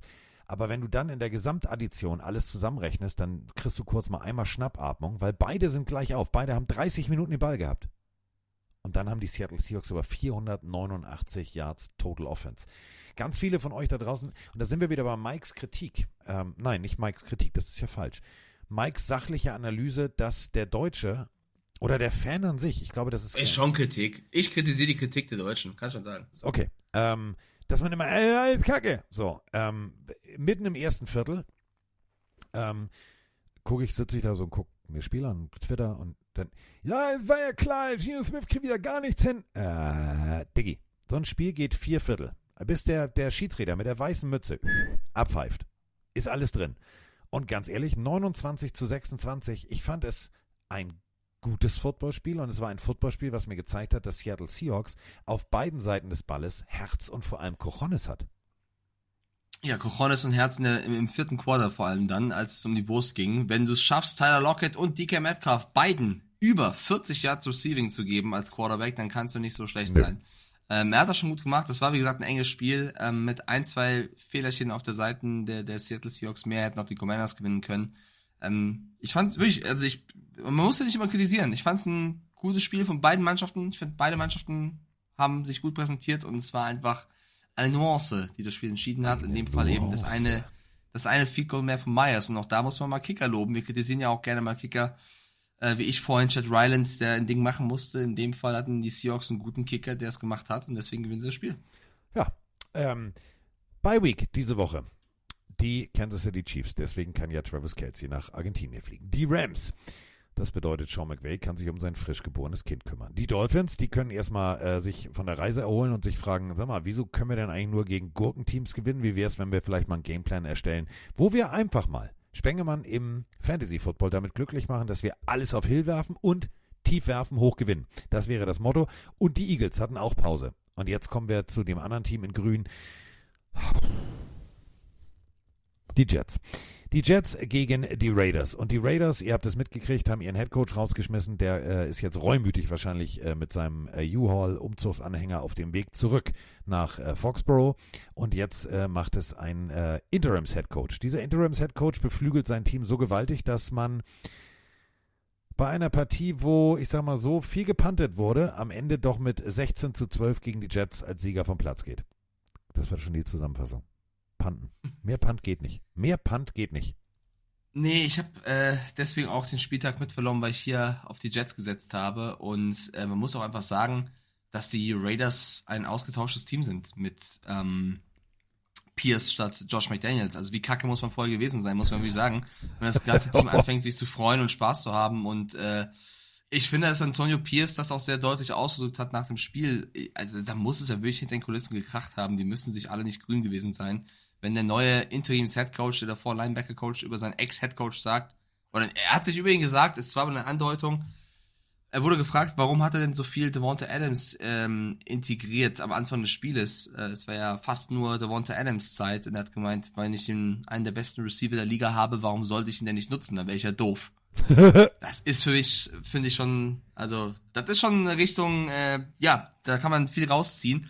Und wenn du siehst, wie Devonta Adams danach oder während des Spiels sich auch gefreut hat, dem Grinsen gespielt hat, ähm, es wirkt, der Lockerroom wirkt wie ausgewechselt. Ähm, trotzdem muss man sagen, dass die Jets auch allen in allem jetzt keinen schlechten Job gemacht haben und das Spiel auch ein bisschen unnötig 16 zu 12 verloren haben. Ja, Zach Wilson, wir können wieder drüber reden, dass er vielleicht Ja, doch ein Starting Quarterback ist. Zwei Sachen dabei, die gut waren. Ey, No-Look-Pass. Ja, ja. Wenn den Mahomes geschmissen hätte, würden wir jetzt alle sagen, boah, geilster Typ. Nicht nur das, wenn Tyler Conklin nicht seinen inneren Safety geweckt hätte und dem eigenen Garrett Wilson den Ball weghaut, dann kommt diese Hail Mary an und die Jets gewinnen das Spiel und Zach Wilson wäre der neue Aaron Rodgers, weil er Hail Marys kann. Also auch das Ohne Scheiß. dieser gesamten Nummer. Diese Situation. Falls ihr es nicht gesehen habt und falls ihr jetzt sagt, ja, Jets habe ich mir nicht angeguckt. Mike hat es gerade ganz treffend beschrieben. Da wird ein Hail Mary-Ding geworfen. Bei 12, 16. So, du hast alle Chancen. Und Taylor, der Mitspieler, der steht ein bisschen abseits, die 86 äh, der New York Jets. Wenn ihr das Foto seht, wisst ihr genau, was ich meine. Der steht fassungslos und reißt danach nur die Hände zum Kopf, denn Wilson hat die echte und einzige Chance, diesen Ball zu fangen. Springt am höchsten. Und was macht sein Mitspieler? Reißt da irgendwie an den Händen rum und versucht, denkt sich, oh, den Ball will ich aber fangen. Nee, lass doch einfach den, der oben ist, den Ball fangen. Ja, bitte. Also ich will jetzt nicht zu sehr auf Conklin drauf haben, weil du willst in so einem letzten Versuch ja, nicht klar. alles geben und er hat sich gesehen. Aber das kommt halt dann noch dazu. Man muss halt noch anders sagen, dass sie vor allem im ersten Viertel, ähm, ist, im ersten Viertel alleine dreimal geschafft haben, äh, in Nähe die, der Endzone zu kommen, also noch 30, 35 Jahre zu gehen hatten und dreimal eben nicht es geschafft haben, einen Touchdown zu erzielen. Sie hätten mit mehr Effizienz das Spiel gewinnen können und die Raiders, muss man wirklich sagen, sie stehen seit Josh McDaniels Abgang 2-0 da hat sich einiges getan. Es ist wie ein ausgewechseltes Team. Und ähm, da war es eine richtige Entscheidung, auch wenn sie sehr kostbar war, ähm, den Trainer zu wechseln. Und jetzt muss man mal gucken, ne? die stehen jetzt auch gar nicht so schlecht da, 5-5. Wer weiß, was mit Las Vegas noch passiert ist. Ich habe so ein bisschen Flashbacks, so ein bisschen Déjà-vu wie damals Rick Bisaccia. Vielleicht ist es der Raiders Way. Statt Patriot Way, der Raiders Way. Genau, und dann schmeißen sie ihn wieder raus und sagen Ja. wieder, jetzt machen wir alles neu und dann wundern sich wieder, oh, funktioniert nicht. Warum Ja. nur? Bleibt, bleibt euch treu. Aber man Kann muss jetzt, sein. äh, und das Ganze, wenn wir hier Zach Wilson und bla, also geiler No-Look-Pass, Hail Mary hätte die geklappt, wäre der Held im Erdbeerfeld. Offensivtechnisch 365 Yards gegenüber der Raiders 274 Yards. Also da ist jetzt tatsächlich auch nicht so der Punkt gekommen, dass ich sage, oh, Jets, das war jetzt offensivtechnisch gar nichts. Beide wieder, das war ein ausgeglichenes Ding. 29-42 gegen 30-18. Time of Possession ist schon, wo du siehst, ja, da hätten beide eigentlich gewinnen können. Aber am Ende, ja, doof, doof, doof. Und sonst kann man das eigentlich nur so beschreiben. Ich wünsche mir wirklich, dass Mr. Davis sagt, alles klar, wir gewinnen auch die knappen Spiele, die wir sonst verloren haben. Wir stehen 5-5. Kommst du mal in mein Büro? Du bist jetzt eigentlich nur Interims-Headcoach. Gibst du mir mal deine Visitenkarte? Guck mal, ich streiche mal das Interims durch. Das ist dein neuer Vertrag. Du bleibst ein paar Jahre. Ja, ja. Ähm, so, jetzt haben wir alles besprochen. Ähm, Broncos gegen Bills ist noch offen. Ja. Das müssten wir jetzt hier nochmal in Twitch durchlaufen lassen als eine, als eine Abstimmung. Vielleicht können wir das meine Mods kurz machen. Bills gegen Broncos, wer gewinnt dieses Spiel? Wir beide haben es schon äh, auf die Bills. du hast gesagt, okay, vielleicht können das meine Mods machen, aber ich habe verstanden, kann das beim Roma Mods, also kann das Motzkos machen. Roman, kannst du mal ganz kurz Kannst kann, eine spring mal ein, machen? du. Jetzt mal mal Ja, nee, äh, Den Denver gegen Buffalo, wir haben beide schon gesagt, die Bills ähm, machen das. Äh, Das Tippspiel ist so, dass die Pillenarios gerade mit einem Punkt vor dir führen. Du könntest natürlich jetzt sagen, wahrscheinlich werden sie auf die Pilz, äh, Bills tippen. Du gehst auf Denver, aber du könntest damit natürlich insgesamt vielleicht einen Punkt verlieren. Willst du deine Entscheidung überdenken? Wahrscheinlich nicht, oder? Du bleibst bei Buffalo. Ich habe eine kurze Frage. Die, an diesem Spieltag Ja. heute, wie viele Punkte bin ich vor dir? Ein, ein. Also wenn du jetzt auf Denver gehst und ich bleib bei Bills und die Bills gewinnen, bin ich mit dir gleich auf im dem Spieltag. Nee. Also du hast Risiko und es ist äh, Äh, wir fangen jetzt, ich fange jetzt nicht an zu zocken, weil Denver okay. gegen die Bills, die Bills sind wieder, das kennst du, das ist die, die Achterbahn aus Buffalo. Letzte Woche schlecht, diese Woche gut. Letzte Woche schlecht, diese Woche gut. Ich, ich halte mich da zurück. Ich sage, ich gehe mit dem Favoriten und das ist in diesem Fall die Bills, die dann natürlich wieder verlieren Aber es wäre auch so geil und Ja, so typisch, oh, wenn, so wenn typisch. Denver es jetzt wieder macht. Ja, das wäre auch. Gewinnen die Broncos wieder knapp gegen die Bills und nächste Woche verlieren sie 50-0 gegen die Commanders oder so. Keine Ahnung. Das Ja. wäre typisch, typisch Denver. Ähm, während die Abstimmung hier durchläuft, wer gewinnt, die ist auch gleich schon durch. Äh, ja, es sieht dann doch deutlich, deutlich da, danach aus, dass die Pillenarios ihren, ihren Sieg der Woche auch festzurren wollen. Gönnen wir den nochmal. Der erste Ja. Spieltagssieg für unsere Community. 65 Prozent, dann doch ein bisschen weniger. tippen auf die Bills. Ähm, dann gucken wir noch in Woche 11, äh, die jetzt, ach schon Woche 11, geht mir so schnell dieses Jahr, ne? Äh, Woche 11, da eben Bengals gegen Ravens. Carsten, ich muss oder bin am Freitag nicht in München, bin da schon Richtung eines Eventes am Wochenende, wo ich moderieren darf. Oh, was moderierst Ähm, heißt- Schönes? Heißt, wir müssten wahrscheinlich Donnerstagabend aufnehmen. Könntest du das tun? Ich könnte, ich könnte, Geht das? Ja, wenn es nicht anders geht, geht's. Dann, dann geht das. Dann kriegen wir das hin. Wir können doch mal, wir können doch mal reden darüber, weil wenn wir, wenn wir es Donnerstag machen, dann müssen wir nicht jetzt das Spiel tippen, sondern können eben Nein, am dann machen wir es Donnerstag Donnerstag. Aber wie sieht denn der Donnerstag, also kannst du nur abends oder kann, wie, wie? Ja, ja, ich kann, ich bin vorher bei, bei ran.de, ähm, wieder am Ackern, Am immer. Ackern, ne? du kleine, Bis, kleine bis halb fünf, Viertel vor fünf und könnte dann direkt, wenn du möchtest, also. Ja, dann wäre die Folge ja abends. Freitag hochgeladen. Das kriegen wir beiden Hübschen vielleicht hin. Das, äh, ich, ich, checke hier, ich plane, ich baue um, Liebelein. Äh, am Samstag ist ein, ein E-Kart, Go-Kart-Event von Pete's Meet in Mönchengladbach, wo ich ähm, den Moderator mimen darf mit sehr vielen Warum fährst du Creatern nicht? aus ganz Deutschland. Äh, ich glaube, ich soll eher den, den, den, den, die Laberbacke machen, die quasi die Interviews führt, die durch die Sendung führt. Von, ich glaube, vier Stunden wird die Sendung gehen, 18 bis 22 Uhr auf dem Pete's Meet-Kanal. Wird sehr, sehr cool. Ähm, ich, vielleicht wollte ich den anderen auch eine Chance geben. Wäre unfair, wenn ich allen wegfahre, weißt du? Soll ich kommen? Soll ich kommen? Ja, also das wäre noch unfairer. Gott, wenn die uns beide in eine Karte stecken, Carsten, dann weiß ich nicht, was passiert. Helm, Rippengurt habe ich noch, Diggi. Pff, Also wenn da einer ausfällt, ruf mich an. Ich fahre ich fahr Alles Pille klar. für den Mann Gib's vorne weiter. weg mit der Fahne in der Hand. So. Ich geb's weiter. Ähm, äh, müssen wir jetzt, dann, nee, müssen wir noch nicht. Dann können wir noch abwarten, wer ist verletzt, wer ist Ja. nicht verletzt, wieso, weshalb, warum. Damit äh, sind wir dann raus. Damit hast du jetzt wieder wie immer die letzten Worte. Das ist ja immer, der, weißt du, Wort zum Sonntag gab es früher so einen Geistlichen, so einen, der gesagt hat irgendwie, oh, müssen wir noch glauben, oh, so. Und jetzt, äh, bei uns ist es ja Mike. Mike ist ja unserer, unser Pater Brown sozusagen. Hau raus, Kollege. Ja, dann halt es einfach weiter mit dem, was wir vorhin schon gesagt haben und was ich auch schon anfangs äh, kritisiert habe. Ich, ich geht doch mal alle in euch, ganz egal, wie sehr ihr in letzter Zeit auf Social Media oder in eurem Umfeld aktiv seid und versucht vielleicht mal, ähm, das meine ich gar nicht vorwurfsvoll, sondern einfach als Weiterentwicklung äh, positiver zu sein, auch wenn viel Negatives, das ist ja auch ein Fakt, da draußen passiert, sich vielleicht nicht zu sehr davon runterziehen zu lassen und vor allem zu dieser Negativität nicht beizutragen, indem man noch mehr über alles ähm, sich beschwert und meckert und kritisiert. Natürlich, eine gewisse Kritik ist immer angebracht und man soll auch nicht alles in sich reinfressen und auch bei den richtigen Leuten anbringen.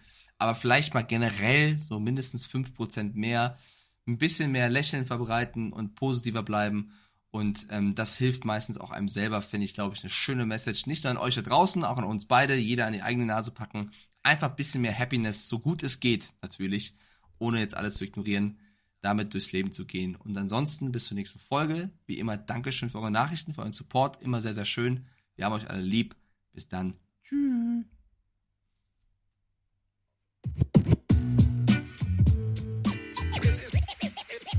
Es ist, soweit. Pille, Pille, Pille, für den Mann. Pille, Pille, Pille, für den Mann. Carsten Sprengemann. Wo ist die Flasche?